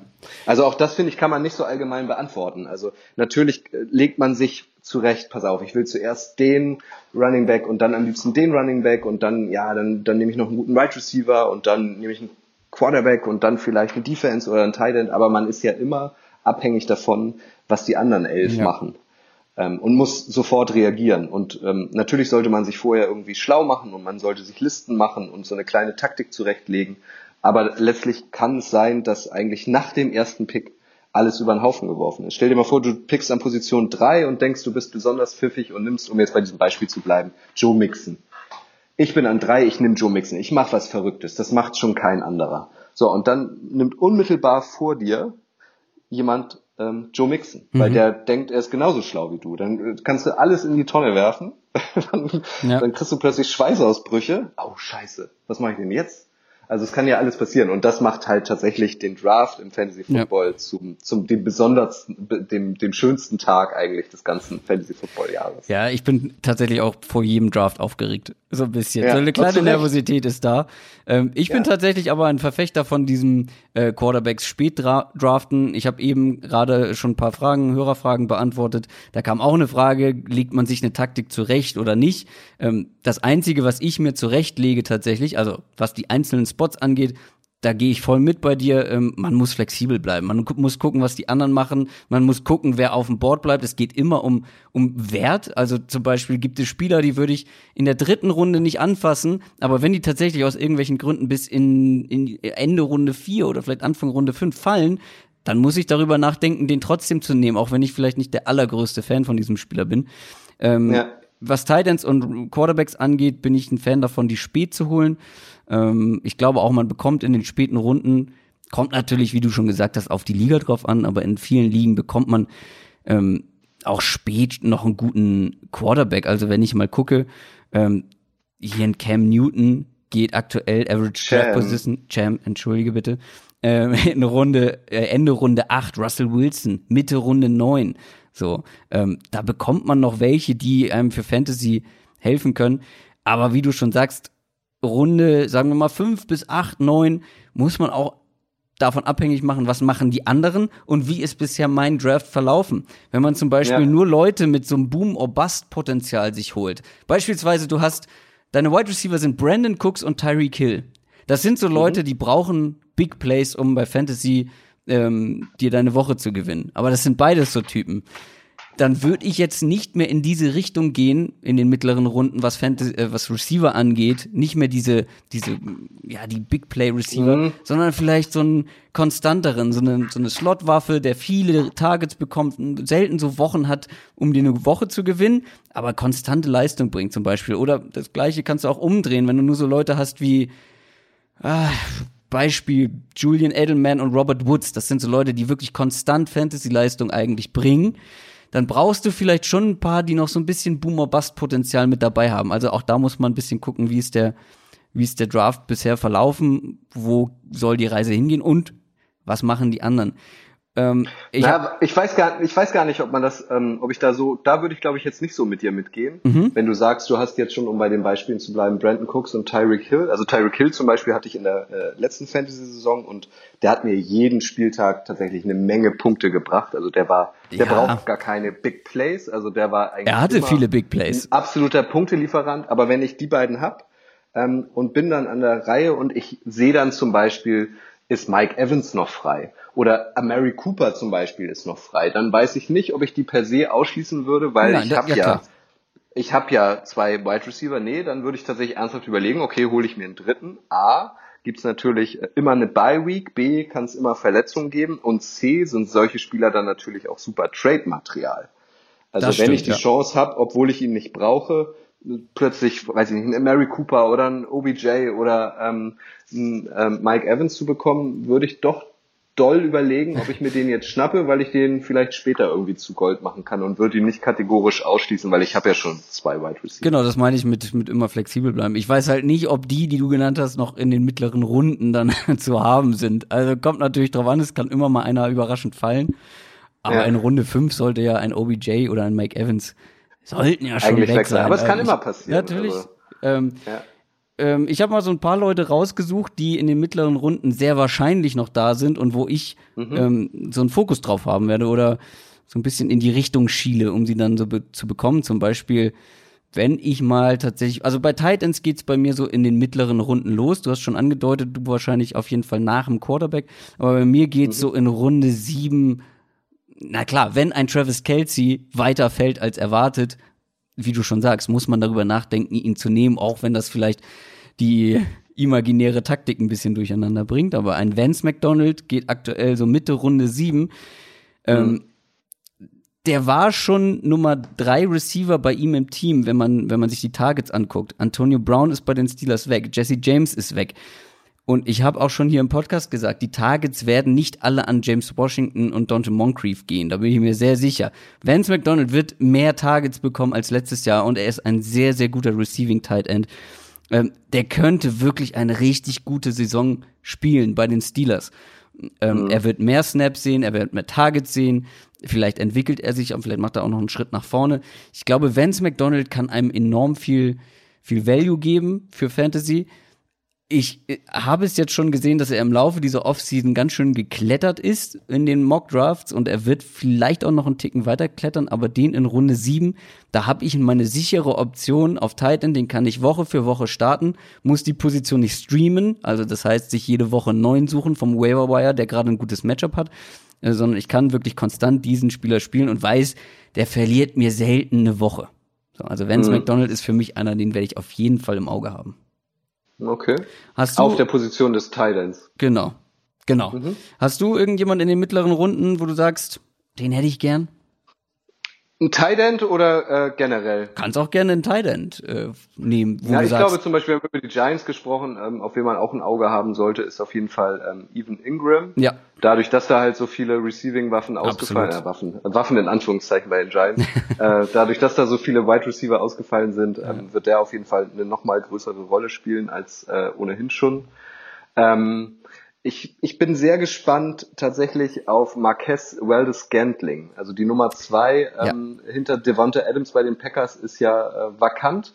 Da gibt's ja so ein ganzes Potpourri, ich glaube von mhm. sieben, acht Receivern, die sich da irgendwie äh, drum prügeln. Jake Kumaro, EQ, also unser EQ und so weiter. Und ich kann mir gut vorstellen, ähm, dass, oder anders, ich, ich traue Marquez Weldes Gantling tatsächlich zu, da die Nummer zwei einzunehmen. Und das wäre zum Beispiel so ein Pick, in der mittleren Runde, da muss man ja auch anfangen, mal was auszuprobieren.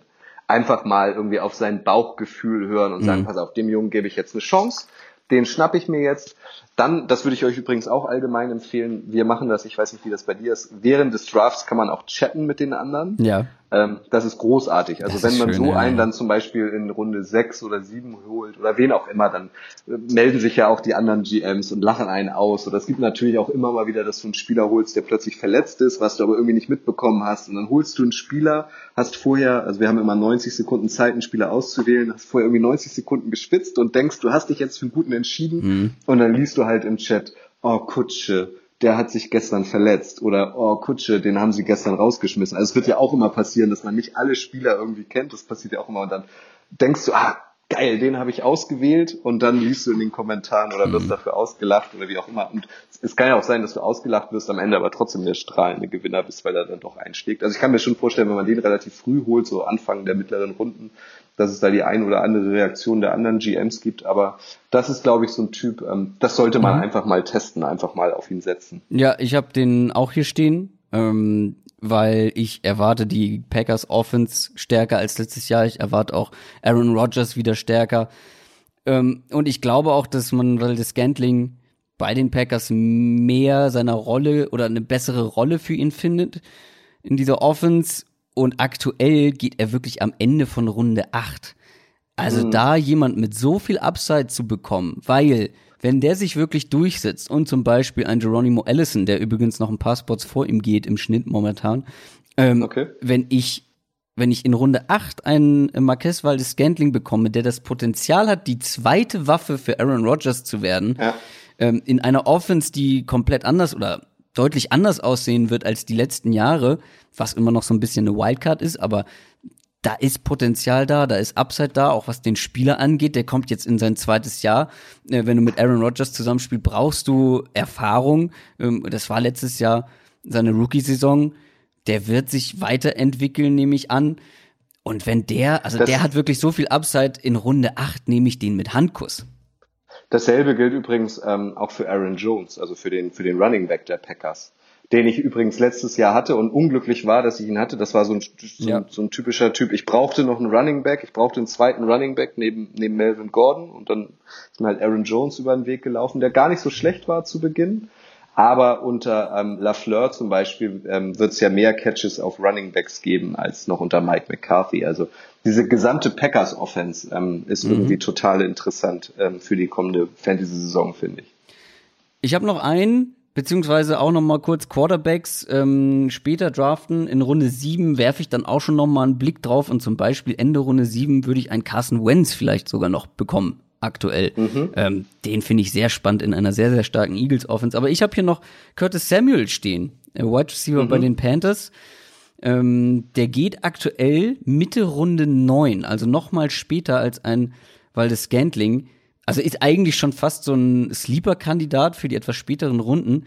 Viele sagen DJ Moore, der andere mhm. Wide Receiver und äh, letztes Jahr Rookie Wide Receiver der Panthers, wird der so ja die auch Nummer eine Rolle eins. spielt übrigens in All or Nothing. Ne? Also um ja. auch hier euch nochmal All or Nothing zu, äh, ja. zu empfehlen. Ja. Ähm, den halten viele oder in dem sehen viele den Nummer 1 Receiver für Cham.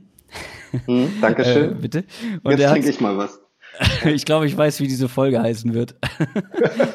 ähm, also, der hat sich letztes Jahr sehr, sehr gut entwickelt. Curtis Samuel auch, aber das ist so ein bisschen unterm Radar geblieben. Dann ist Devin Funches weg, das war für beide eine große Konkurrenz auf der Position. Wie gesagt, alle erwarten eigentlich so, dass DJ Moore die klare Nummer eins wird. Und wenn wir jetzt mal ähm, gucken, in den letzten Wochen des letzten Jahres, also die Wochen 12 bis 17, das waren die Wochen, wo ja. Curtis Samuel und DJ Moore die Starting Wide Receiver für die Panthers waren. Da haben die beiden fast exakt gleich viele Targets bekommen. Fast exakt ist natürlich äh, Quatsch, das kann man glaube ich so nicht sagen, aber fast gleich viele Targets. Ich glaube zwei Unterschied oder so. Ähm, mhm. Also für mich ist es nicht so klar, dass DJ Moore wirklich die eindeutige Nummer eins in diesem Receiving Core wird. Und DJ Moore geht laut Average Draft Position momentan vier Runden früher. Einen Curtis Samuel okay. in Runde neun, der das Potenzial hat, eine ähm, in einer wirklich soliden Offense eine wichtige Rolle zu nehmen, da so einen Receiver in Runde 9 zu bekommen, äh, wirklich sehr, sehr gern. Also auf den habe ich ein, äh, ein Auge geworfen dieses Jahr. Dann möchte, da fällt mir auch noch mal ein Spieler ein, das ist ähm, so seit ein, zwei Jahren, ich weiß gar nicht, der müsste jetzt in sein drittes Jahr gehen, meine ich. Ähm, den den habe ich mich mal schockverliebt. Ähm, Didi Westbrook, Receiver von den Jaguars. Also bei den Jaguars ja. ist das Receiving Core ja irgendwie auch sehr unübersichtlich. Total. Da gibt's ja jetzt auch nicht so die klare Nummer eins, aber sie haben ja mit Nick Foles zumindest einen jetzt endlich mal dazu bekommen, der es zumindest schon mal bewiesen hat, dass er es kann. Ähm, und Didi, in Didi habe ich mich irgendwie verliebt, weil ich seinen Namen super finde. Didi Westbrook. Erinnert dich wahrscheinlich immer an Daddy. An Daddy. Ja, oder an Didi Hallerford. Oh, Didi Hallerford, ja, sehr schön. Ja, also ich finde Didi einfach super. Das ist einfach, ich mag den Namen, Didi Westbrook.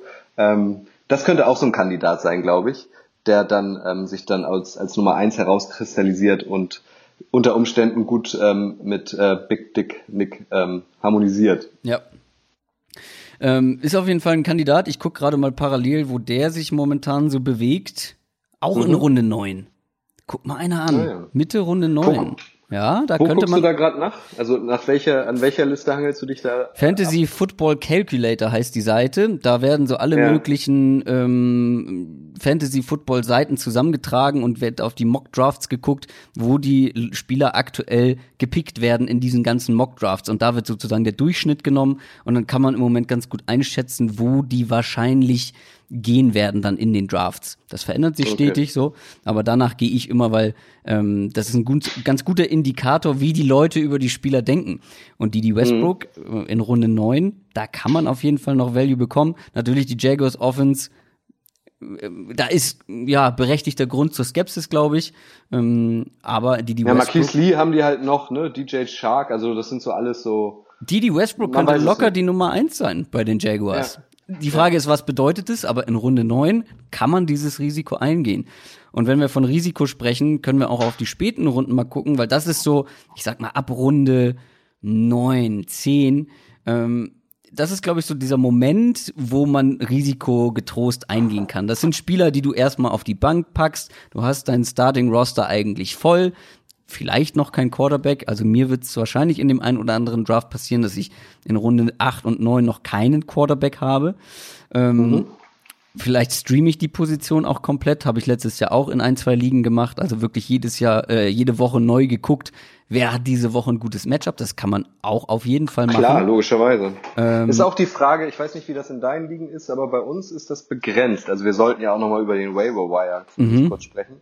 Ähm, bei uns sind die Transaktionen, äh, die du auf dem Transfermarkt machen kannst, dann irgendwie aber auch zahlenmäßig begrenzt. Also so Aha. ganz wilde Sau geht bei uns nicht. Ist das bei euch möglich? Nee, ich, ich habe keine Liga, wo das begrenzt ist. Ähm, vor allem okay. in denen, wo ich Commissioner bin, ähm, würde ich es auch nicht machen. Also mein, meine Theorie, beziehungsweise warum ich es nicht mache, ähm, das nicht begrenze, ist, das ist für mich das, was Spaß macht. Und jemanden auf dem Waiver Wire finden, ähm, ist für mich ein großer Teil des Fantasy-Spaßes. Und ich finde, Klar. man begrenzt sich so ein bisschen. Natürlich ist es eine größere Herausforderung, wenn man die Waiver Picks äh, begrenzt, aber für mich ist es auch ein bisschen so eine Begrenzung vom Spaß, weil wenn du dann irgendwann dein, dein Kapital sozusagen weg hast an, an Picks, ähm, dann hängst du da ähm, den Rest der Saison. Ähm, was ich ganz spannend finde, was ich das letzte Mal, das erste Mal gemacht habe, ist mit Fab zu spielen, mit diesem Budget mhm. für äh, Waiver Wire Picks. Aber da finde ich ganz wichtig, dass man auch eben null Dollar Bit sozusagen machen kann. Also dass du auch sagen kannst, ja. okay, ich setze da jetzt kein Geld drauf, den zu kriegen, aber wenn kein anderer den haben will, dann bekomme ich ihn für null. Also ich habe es nicht mhm. begrenzt, aber wenn ich mein ganzes Budget aufgebraucht habe, ähm, dann habe ich halt nur noch eine kleine Chance, Spieler zu bekommen. Das finde ich auch total interessant. Also ist auch irgendwie nochmal Thema, ob wir sowas bei uns einführen. Das finde ja. ich auch ganz cool, dass man, das ist ja wirklich dann wie so ein GM. Man hat halt nur ja. ein gewisses, einen gewissen Betrag von, von Geld, das man einsetzen kann, den man einsetzen kann und ähm, das finde ich auch gut. Ja. Aber ich würde zum Beispiel, ähm, wenn wir jetzt auf die letzten Runden gehen, ähm, also wenn wir jetzt nicht gerade zum Beispiel über einen Travis Kelsey oder einen George Kittle oder Zach Ertz oder Hunter ja. also über die großen wirklich ähm, ähm, Workhorse-Teile entsprechen, würde ich tatsächlich, weil du nennst es wahrscheinlich jetzt in den, in den letzten Runden, würde ich mich auch schon ab der Mitte äh, des Drafts mit Defenses beschäftigen. Also es gibt tatsächlich ja eine Menge gute Defenses in der NFL, zumindest auf dem Papier. Also es gibt mehr gute Defenses als gute Titans, würde ich jetzt behaupten. Aber Defenses zumindest in dem System, wie wir spielen, also jeder kann ja auch in seiner Liga unterschiedliche Punkte verteilen aber Defenses können bei uns halt auch richtig krachen. Also die Jaguars okay. zum Beispiel nicht in der letzten Saison, sondern in der Saison davor. Die haben halt, ähm, Flo hatte die Jaguars, die haben halt Flo jedes Wochenende unfassbar viele Punkte beschert. Also fast, weiß ich nicht, teilweise bis zu doppelt so viele ähm, wie zum Beispiel ein Thailand. Also ich würde jetzt auch nicht als allerletztes eine Defense, ehrlich gesagt, holen. Das hängt aber natürlich auch davon ab, ähm, wie man sein Scoring-System eingestellt Total, hat. Bei ja. uns bei uns gibt's, äh, wird das schon belohnt, ähm, wenn Defenses wenig Punkte zulassen oder Sex ähm, machen oder Interception fangen oder was auch immer. Das ist eine das ganz. Ist natürlich auch immer individuell, aber also bei uns, ähm, ich bin ein großer Defense-Fan. Wenn jetzt so die Großen, so ein Kelsey ja. und, ähm, und Co. weg sind, dann würde ich mich sogar tatsächlich und einen Quarterback habe ich dann schon. Also ich würde schon eine Defense, äh, erst einen Quarterback holen und dann Defense. So allgemein gesprochen, das kann sich natürlich dann im Laufe des Drafts auch ähm, nochmal unterscheiden, aber Defense sollte man auch nicht aus den Augen lassen. Im Gegensatz zum Kicker oder so. Also den könnt ihr euch wirklich an allerletzter Stelle holen. Und ähm, wir spielen ja auch halt noch mit, ähm, mit DBs und Linebackern und so ah, weiter. Ah, okay, also wir, habt ja auch noch, wir holen auch noch Verteidiger. Mhm. Genau. Wir ähm, holen auch noch Verteidiger. Also die kommen halt dann irgendwie ja. am Ende. Weil, aber auch da ist jedes Jahr die Frage, du bist, weiß ich nicht, in Runde 10, 11 so langsam und dann ploppt da halt plötzlich ein Luke Küchli auf oder ein JJ Watt oder ein TJ Watt oder ein Vaughn Miller. Also auch da kann man dann mal überlegen, ah, ich habe noch keinen Tident, aber ich könnte jetzt Luke Küchli bekommen. Da kann es dann halt auch doch mal sein, dass man sich dann schon für einen Verteidiger entscheidet, obwohl man zum Beispiel keinen Tident hat, weil es eben nur noch Tidents gibt, von denen man nicht so genau einschätzen kann, welche Rolle sie jetzt spielen werden. Das ist ein ganz wichtiger Hinweis gewesen. Man muss natürlich immer die Scoring Rules der Liga kennen und verinnerlichen, bevor es ans, äh, an den Draft geht. Ähm, und auch welche Roster-Spots gibt, wie viele, wie viele Flex-Positionen brauche ich. Das kann natürlich sich unterscheiden von Liga zu Liga. Und auch das Scoring, ja. ganz wichtig. Wenn bei euch zum Beispiel die Defenses ähm, mehr Punkte machen können in gewissen, in gewissen Regionen oder in gewissen ja, Segmenten, dann ist natürlich eine Defense automatisch wichtiger. In meinen Ligen ist die relativ ähm, ja, nicht besonders gewichtet und deswegen kommt für mich eine Defense ganz, ganz spät erst irgendwie spielt ja. das eine Rolle und da gucke ich dann vor allem auf den Schedule ähm, zu Beginn der Saison, ähm, weil jeder braucht. Also auch das, Mhm. Also auch deswegen, wenn ich noch einmal kurz Werbung für, für unseren Fantasy Guide machen darf, auch deswegen haben wir dieses Ding halt rausgebracht. Also dieser Fantasy Guide 2019 sieht sicherlich anders aus als der Fantasy Guide 2020. Nächstes Jahr machen wir dann, wenn wir ihn dann machen, ähm, äh, nicht wieder so ein, so ein allgemeines Stück und die Regeln und was ihr wissen müsst, sondern das, das ist jetzt halt irgendwie allgemein. Und da haben wir nur so als Orientierung zum Beispiel auch unser Scoring-System in unserer FBI-internen Liga mit reingepackt um einfach mal schauen zu können, wie viele Punkte vergeben denn andere Ligen für welche Leistung. Mhm. Also das, da muss man sich nicht dran halten, aber man hat zumindest irgendwie so eine gewisse Orientierung. Ja. Weil sowas ist, glaube ich, vor allem, wenn man anfängt, irgendwie wichtig, dass man so ein bisschen Vergleich hat. Wie machen denn andere Ligen das eigentlich? Wie viel ist denn ein Sack wert? Oder wie viel ist denn ein 50-Yard-Touchdown wert? Oder wie viel ist, ist denn Tackle for Loss wert oder so? Also es gibt ja unfassbar viele mhm unterschiedliche ähm, Rubrikeneinstellungen, die du da punktemäßig belohnen kannst. Total. Und wenn wir jetzt nochmal zu den Quarterbacks kommen, weil Hamburg Lar 90 hat gefragt in unserem Discord-Channel, welche Quarterbacks würdet ihr empfehlen in den späteren Runden, also ab Runde 8 bis 9? Da muss man dazu sagen, da geht man davon aus, dass es eine One-Quarterback-Liga ist, also wo nur ein Quarterback aufgestellt werden mm, muss. Okay. Es gibt natürlich auch die in zwei und da wird automatisch der Wert eines Quarterbacks deutlich höher sein, wenn du zwei Quarterbacks aufstellen musst. So, aber mhm. wenn wir jetzt mal auf einen gucken, wen man tatsächlich in Runde 13 noch bekommt. Josh Allen. Da wird man jetzt vielleicht sagen, ja, okay, das ist aber im Real Life nicht der beste Quarterback, den man unbedingt haben will. Ich weiß, aber. Meinst du, den bekommt man so spät noch? So ein Starter der Bills?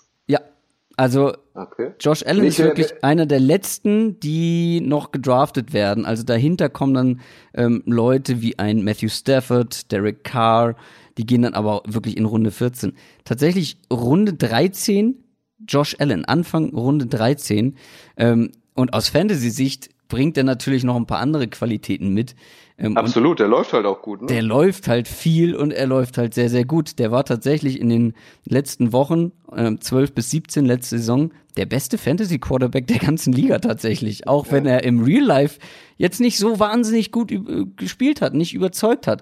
Und ich finde, für ihn spricht dieses Jahr noch ein bisschen mehr, weil sie haben die Line verbessert. Das wird sowohl ihm. Deswegen habe ich so überraschend nachgefragt. Ja. Also, finde ich auch. Also den sehe ich eigentlich der, eher, also mehr vorne. Das gesagt. kann natürlich sein, dass der auch noch ein bisschen klettert, ähm, jetzt bis zum Start der richtigen Drafts. Ähm, aber mhm. den bekommst du spät. Also der geht relativ spät tatsächlich. Das habe ich jetzt in allen Mock-Drafts eigentlich gesehen. Da gehen andere Leute vor ihm. Ähm, Josh mhm. Allen ist so ein Kandidat, wo ich sage, wenn ich bis dahin oder bis wirklich echt spät noch keinen Quarterback habe, das ist so ein, den ich mir durchaus holen würde, weil ich erwarte ein bisschen konstantere Leistung, vor allem aus Fantasy-Sicht, weil eben auch die Line und die Umstände besser sind. Du hast bessere mhm. Receiver, das wird ihm helfen. Ähm, und wie gesagt, das, sein Rushing, seine Rushing-Skills sind einfach so ein großes Argument für Fantasy, weil die zählen ja im Fantasy wie bei einem Quarterback. Und wenn du einen Quarterback hast, ja. der werfen und laufen kann, und der kann ja auch auf beiden Wegen gut mal einen Touchdown machen, ähm, das bringt einen einfach so viel Wert mit.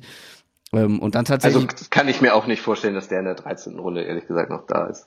Der erste, der mir jetzt in, in den Kopf schoss, äh, als diese Frage, als du diese Frage gerade gestellt ähm, hast, war äh, Josh Rosen. Also ja, der, der wird ja später, wahrscheinlich, ja. ja. der wird ja gar nicht. wahrscheinlich nicht anfangen, zumindest in der Saison, was man Stand jetzt so hört, ähm, hat, glaube ich, Ryan Fitzpatrick da die Nase vorne. Ähm, der aber durchaus, Ryan Fitzpatrick kann ja keine ganze gute Saison spielen. Das kriegt er irgendwie nicht hin, der dann wahrscheinlich irgendwann gebencht wird und dann sind nochmal weitere sechs Wochen ins Land vergangen und ähm, Rosen hat das System der Dolphins vielleicht noch mehr verinnerlicht. Also das wäre dann eigentlich so einer, mhm. wo man dann einfach mal was ausprobieren könnte. Also der ist mir jetzt so zuerst ja. in den Kopf geschossen, ehrlich gesagt. Den bekommst du wirklich ganz, ganz spät. Also ja. ähm, in den meisten Und, und Kyler Murray laut dieser Liste, wann geht Kyler Murray? Ja, der natürlich deutlich früher. Ähm, da ist ein bisschen mehr Hype am Werk. Ich guck gerade mal eben. Weil bei dem weißt du ja auch noch nicht so richtig, was du bekommst. Das kann ja auch genau. keiner seriös einschätzen, wie er in der Liga zurechtkommt. Also. Der geht aktuell so Ende Runde 7, Anfang Runde 8 im Bereich von Carson Wentz, Drew Brees, Matt Ryan. Okay. Also relativ, Ähm, also finde ich schon in so einem Bereich, da ähm, denke auch ich über Quarterbacks nach. Und ich würde, glaube ich, auch das Risiko eingehen mit Kyler Murray, weil auch hier weißt du zumindest, der wird viel passen, enorm viel passen ja. und er bringt eben auch auf dem Boden seine Qualitäten mit. Äh, für Fantasy ist der, glaube ich, sehr, sehr spannend. Auch wenn es zum Beispiel im richtigen NFL-Football vielleicht ein bisschen inkonstanter wird, ein paar Hoch und ein paar Tiefs. Ich glaube, für Fantasy wird der sehr, sehr gut sein, weil die werden, es wird viel dieser Offense einfach mit ihm zu tun haben, sei es auf dem Boden oder in der Luft. Aber ich glaube, Kyler Murray wird für Fantasy eine große Rolle spielen dieses Jahr schon. Ja, und dass der da jetzt ähm, in einem Atemzug oder neben Drew Brees zum Beispiel äh, ja. genannt wird oder auftaucht, ist natürlich auch. Ja, das liegt halt daran, dass Drew Brees gar nicht läuft. Offenbar. So, weißt ja, du? Also der passt halt nur, der passt natürlich sehr, sehr gut ähm, in der guten Offense. Ähm, klar, für dieses eine Jahr ist auch Drew Brees interessant, aber bei Kyler Murray ist halt natürlich die Punkte, die du durch sein Laufspiel bekommst. Ähm, ich habe dann in den späten Runden noch einen ganz einen sehr unsexy Namen eigentlich noch mit dabei. Das ist Carlos ja. Hyde. Ähm, mhm. Wer sich jetzt fragt, wo ist der denn eigentlich jetzt momentan gelandet? Bei den Chiefs. Und das ist vor allem einer für Leute, die noch so ein bisschen Sicherheit brauchen auf der Bank, wo sie sagen, okay, ich habe hier so viele Leute, die verletzungsanfällig sind, ähm, wo man nicht ganz genau weiß, was man bekommt. Und Carlos Hyde mit auf die Bank setzen und gucken, was passiert. Warum nicht? Weil die Chiefs Offense unter Andy Reid mit einer okayen Line, also die produziert eigentlich gute Fantasy Running Backs. Damian Williams soll aktuell der Starter sein. Okay, mhm. aber ich glaube, Carlos Hyde ist ein ganz guter Backup. Williams ist, soweit ich weiß, glaube ich, sogar angeschlagen momentan. Ähm, deswegen spielt Carlos Hyde viel mit den, mit den Startern momentan im, im Camp. War aber natürlich eine volle Enttäuschung letzte Saison, ne? Total. Total, keine Frage. Ähm, aber ich glaube schon, dass Carlos Hyde, Carlos Hyde seine Snaps sehen wird. Vielleicht kann er da dann tatsächlich Damien Williams so ein bisschen oder Damien Williams Besitzer in Fantasy auch ganz schön ärgern. Bekommt man momentan Ende Runde 10 im Schnitt. Ähm, und wenn wir schon bei der KC Offense sind und wenn Damien Williams vielleicht noch mehr angeschlagen ist oder so, auch ein Darwin Thompson, den, den Rookie, ähm, über den wir auch hier im Podcast schon gesprochen haben, könnte in dieser Chiefs Offense spannend werden, aber den, den kriegst du, glaube ich, auch undrafted.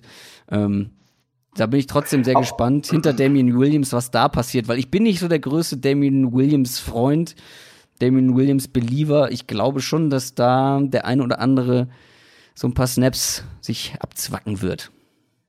Na, wobei es zum Ende der letzten Saison dann auch echt gut gemacht hat, finde ja, ich. Also ja, nur die allerwenigsten hatten diesen Namen wahrscheinlich auf der Pfanne und der hat sich ja relativ schnell dann tatsächlich in die Köpfe gespielt. Total. Er war auch, war auch ganz gut. Wie gesagt, ich glaube halt schon, dass bei den Chiefs viel vom System abhängt, dass man da automatisch als Running Back, ja, ein ganz gutes Umfeld äh, bekommt und ich glaube auch, dass da, wenn der so ein bisschen angeschlagen ist, auch andere Leute sich so in, in Vordergrund spielen könnten. Hast du noch jemanden in den hinteren, in wirklich ganz hinteren Runden, wo du sagst, oh, den finde ich spannend, da gehe ich das Risiko mal ein? Na, ich würde dann eher die Klammer ähm, zum, zum Anfang ähm, unserer, unserer kleinen Draft-Odyssee äh, ähm, schlagen, weil da geht's dann tatsächlich in erster Linie, finde ich, um Handcuffs, also dass du dir den Vertreter deines vermeintlichen Start-Running-Backs holst. Also darauf würde ich zuerst achten. Und bei dem, der Name ist ja vorhin aufgeploppt, wenn, wenn ihr euch dann tatsächlich Todd Gurley holt, dass ihr, dass ihr euch tatsächlich dann ähm, um, äh, um den ähm, Daryl Henderson bemüht ähm, um euch einfach abzusichern, wenn man nicht genau einschätzen kann, ähm, was, was macht das Knie, also dass ihr dann immer guckt, egal welchen Running Back ihr euch holt, dass ihr dann vielleicht nochmal ähm, auf, auf irgendwelche Team Depth Charts schaut, wer ist da eigentlich Running Back 2. Also das, das wäre, glaube ich, so mein erstes Motiv, dass man sich absichert. Wenn meine Nummer 1 ausfällt, dann habe ich auf jeden Fall die Nummer 2. Ähm, dann bin ich schon mal auf der sicheren Seite. Äh, und wenn ich, ähm, wenn ich das getan habe, ähm, dann gibt's wie immer spannende Rookies, wie Miles Sanders zum Beispiel ähm, von den Eagles. Also das, das wäre so ein, auf den ich ähm, irgendwie in dem Moment ähm, nochmal schauen würde. Weil mein großes Problem ist halt, ähm, ich habe noch nie, ich glaube ich schon zweimal im Finale in 15 Jahren, was schon nicht glorreich ist. Ich habe aber auch noch nie gewonnen, weil ich halt immer beim Waiver Wire versage. Mhm. Also ich, ich, hm. ich schaff's nicht. Ich, ich kann eigentlich, äh, ich guck nicht die ganze Nacht durch, weil ich irgendwie montags immer früh raus muss. Das heißt, ähm, ich gehe eigentlich in der Regel, weiß ich nicht, so gegen Mitternacht ins Bett. Äh, und das ist ja eigentlich so die wichtigste Zeit beim Waiver Wire, weil dann ploppt so raus, welche Spieler sich ähm, im ersten Spiel verletzt haben oder in den Nachtspielen verletzt sich dann noch plötzlich jemand. Das heißt, wenn ich dann dazu komme, das erste Mal auf dem Transfermarkt meiner Fantasy-Liga zu schauen, das ist dann meistens, keine Ahnung, so neun oder zehn Uhr am Morgen, da waren immer Leute schneller als ich und haben dann ähm, irgendwie den Vertreter schon geholt. Also so war es zum Beispiel bei Melvin Gordon, da erinnere ich mich ähm, letzte Saison, der hat sich ja irgendwie, ich weiß nicht genau, in Woche 12, 13 oder so verletzt. Mhm.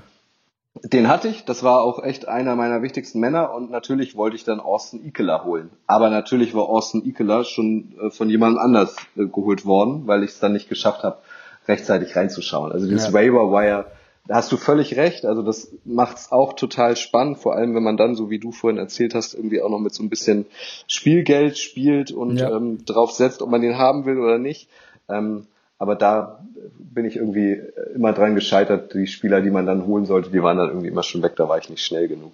Ja, ja, Fantasy Football hat, äh, da kann man sehr viel Zeit mit äh, verbringen. Das Total. stimmt schon. Also ich war ja die letzten Jahre immer dann auf Mallorca für die ähm, für die Premium-Fernsehproduktionen, bei der ich ähm, sozusagen dabei war. Ähm, und da hatte ich dazwischen auch immer sehr, sehr viel Zeit für Fantasy Football, weil das waren ja dann immer im September die ersten Wochen, wo es ja mhm. beim Waiver Wire wirklich hoch hergeht, äh, wo noch auch getradet wird und so weiter.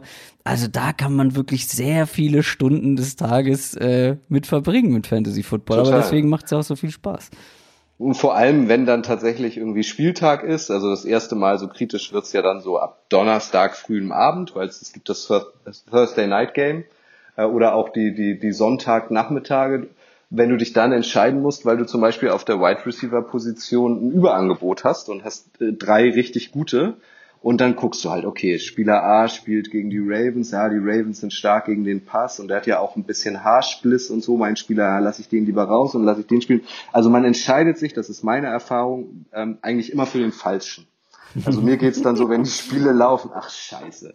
Ja, das, das Ausgerechnet den habe ich jetzt auf der Bank gelassen. Ja, ja. Man hat aber eigentlich alles abgeglichen. Man hat sich total abgesichert. Man hat total viel gelesen und man, ja, den nehme ich. Und am Ende ähm, ist doch derjenige, der auf der Bank ja. saß, natürlich dein bester Mann. Das kommt ja auch mal. Na klar, kennt jeder Fantasy-Spieler, glaube ich. Also ähm, ja. man kann noch über viel mehr Spieler sprechen, vor allem bei den Sleepern in den späten Runden. In den mittleren Runden habe ich auch eine ganze Liste mit Spielern. Ähm, sind wir jetzt nicht zu allen zugekommen, aber das macht nichts. Dafür haben wir uns nett unterhalten, nett über Fantasy Football gequatscht. Ich werde für alle zur Info auch diese Leute, vor allem diese Sleeper-Kandidaten, noch in Bonusfolgen ein bisschen intensiver thematisieren. Ähm, aber ich fand es trotzdem äh, einen sehr interessanten Einblick, vor allem weil du eine ganz andere Herangehensweise in vielen Fällen, sei es jetzt Quarterback, Tight Ends oder auch Defenses, hast, als ich es habe. Aber äh, da merkt man auch, Fantasy Football ist auch viel Geschmackssache dann, ne? Total. Wirkst du mich jetzt eigentlich ab? Ich würge dich tatsächlich ein bisschen ab, äh, weil sonst ja, wird die Folge sehr, sehr lang. Oder möchtest ja. du noch über einen Spieler unbedingt sprechen jetzt am Ende? Möchtest nee, du nee, also nee, deinen absoluten Geheimtipp ähm, raushauen? Nee, nee, nee, möchte ich nicht. Ich wollte nur mal nachfragen, ob ich das so richtig verstehe, dass ich hier gerade ab. Das war so eine, das war so eine ganz zarte Abmoderation. Ja, du kennst das, aber man muss irgendwie dann äh, die Kurve kriegen. ja, es war aber sehr kurzweilig, Christoph. Vielen Dank. Ich weiß gar nicht, wie lange war das? Wir sind jetzt bei einer Stunde fünf. Na, das ist doch eine schöne Zeit. Das ist eine der schöne fast, Zeit. Der fast ein Footballspiel. Fast ein. Footballspiel. Ähm, Footballerei gibt's dann wahrscheinlich kommenden Montag wieder. Footballerei gibt's kommenden Montag mit Detti übrigens. Da ist dann seine äh, Zeit, äh, wo er jetzt gerade keine Zeit hat, wieder vorbei. Ähm, er ist nämlich in Hamburg.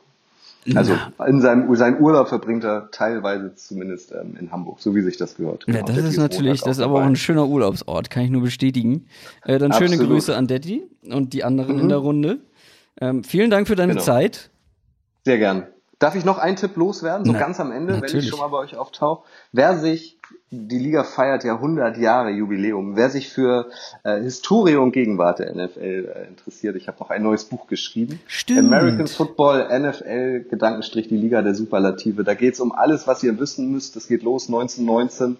Wie ist diese Liga eigentlich entstanden? Wie hat sie sich zu diesem Wirtschaftsimperium entwickelt, die sie heute ist? Die größten Stars, die Deutschen, die NFL Europe Draft, Super Bowl, alles drin. Findet ihr in äh, der Buchhandlung eures Vertrauens oder bei Amazon. Vielen Dank für die Zeit. Sehr guter Tipp. Aber äh, vielleicht noch einen weiteren, ähm, weil du hast es schon angekündigt, du machst unglaublich viele Sachen, weil einfach machen. Ähm, Genau. Ihr macht auch wieder eine Kickoff-Party, ist das richtig?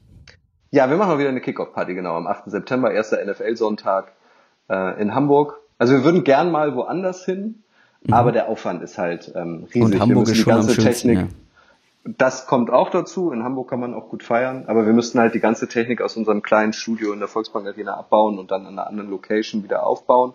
Das müssen wir jetzt teilweise natürlich auch, aber wir müssen nicht noch zwischendurch 500 Kilometer fahren. Ja. Aber wir haben eigentlich Lust auch mal ähm, woanders zu feiern, sei es in Süddeutschland, in Ostdeutschland, in Westdeutschland oder in Österreich. Ähm, aber mal sehen. Was nicht ist, kann ja noch werden. Also, ihr merkt, schaltet bei der Footballerei ein, äh, hört Kutsches Podcast, kauft Kutsches Buch und guckt natürlich bei der Kickoff-Party äh, auf jeden Und Fall auch noch vorbei. wichtig, Ach, der Fantasy Football wichtig, Guide.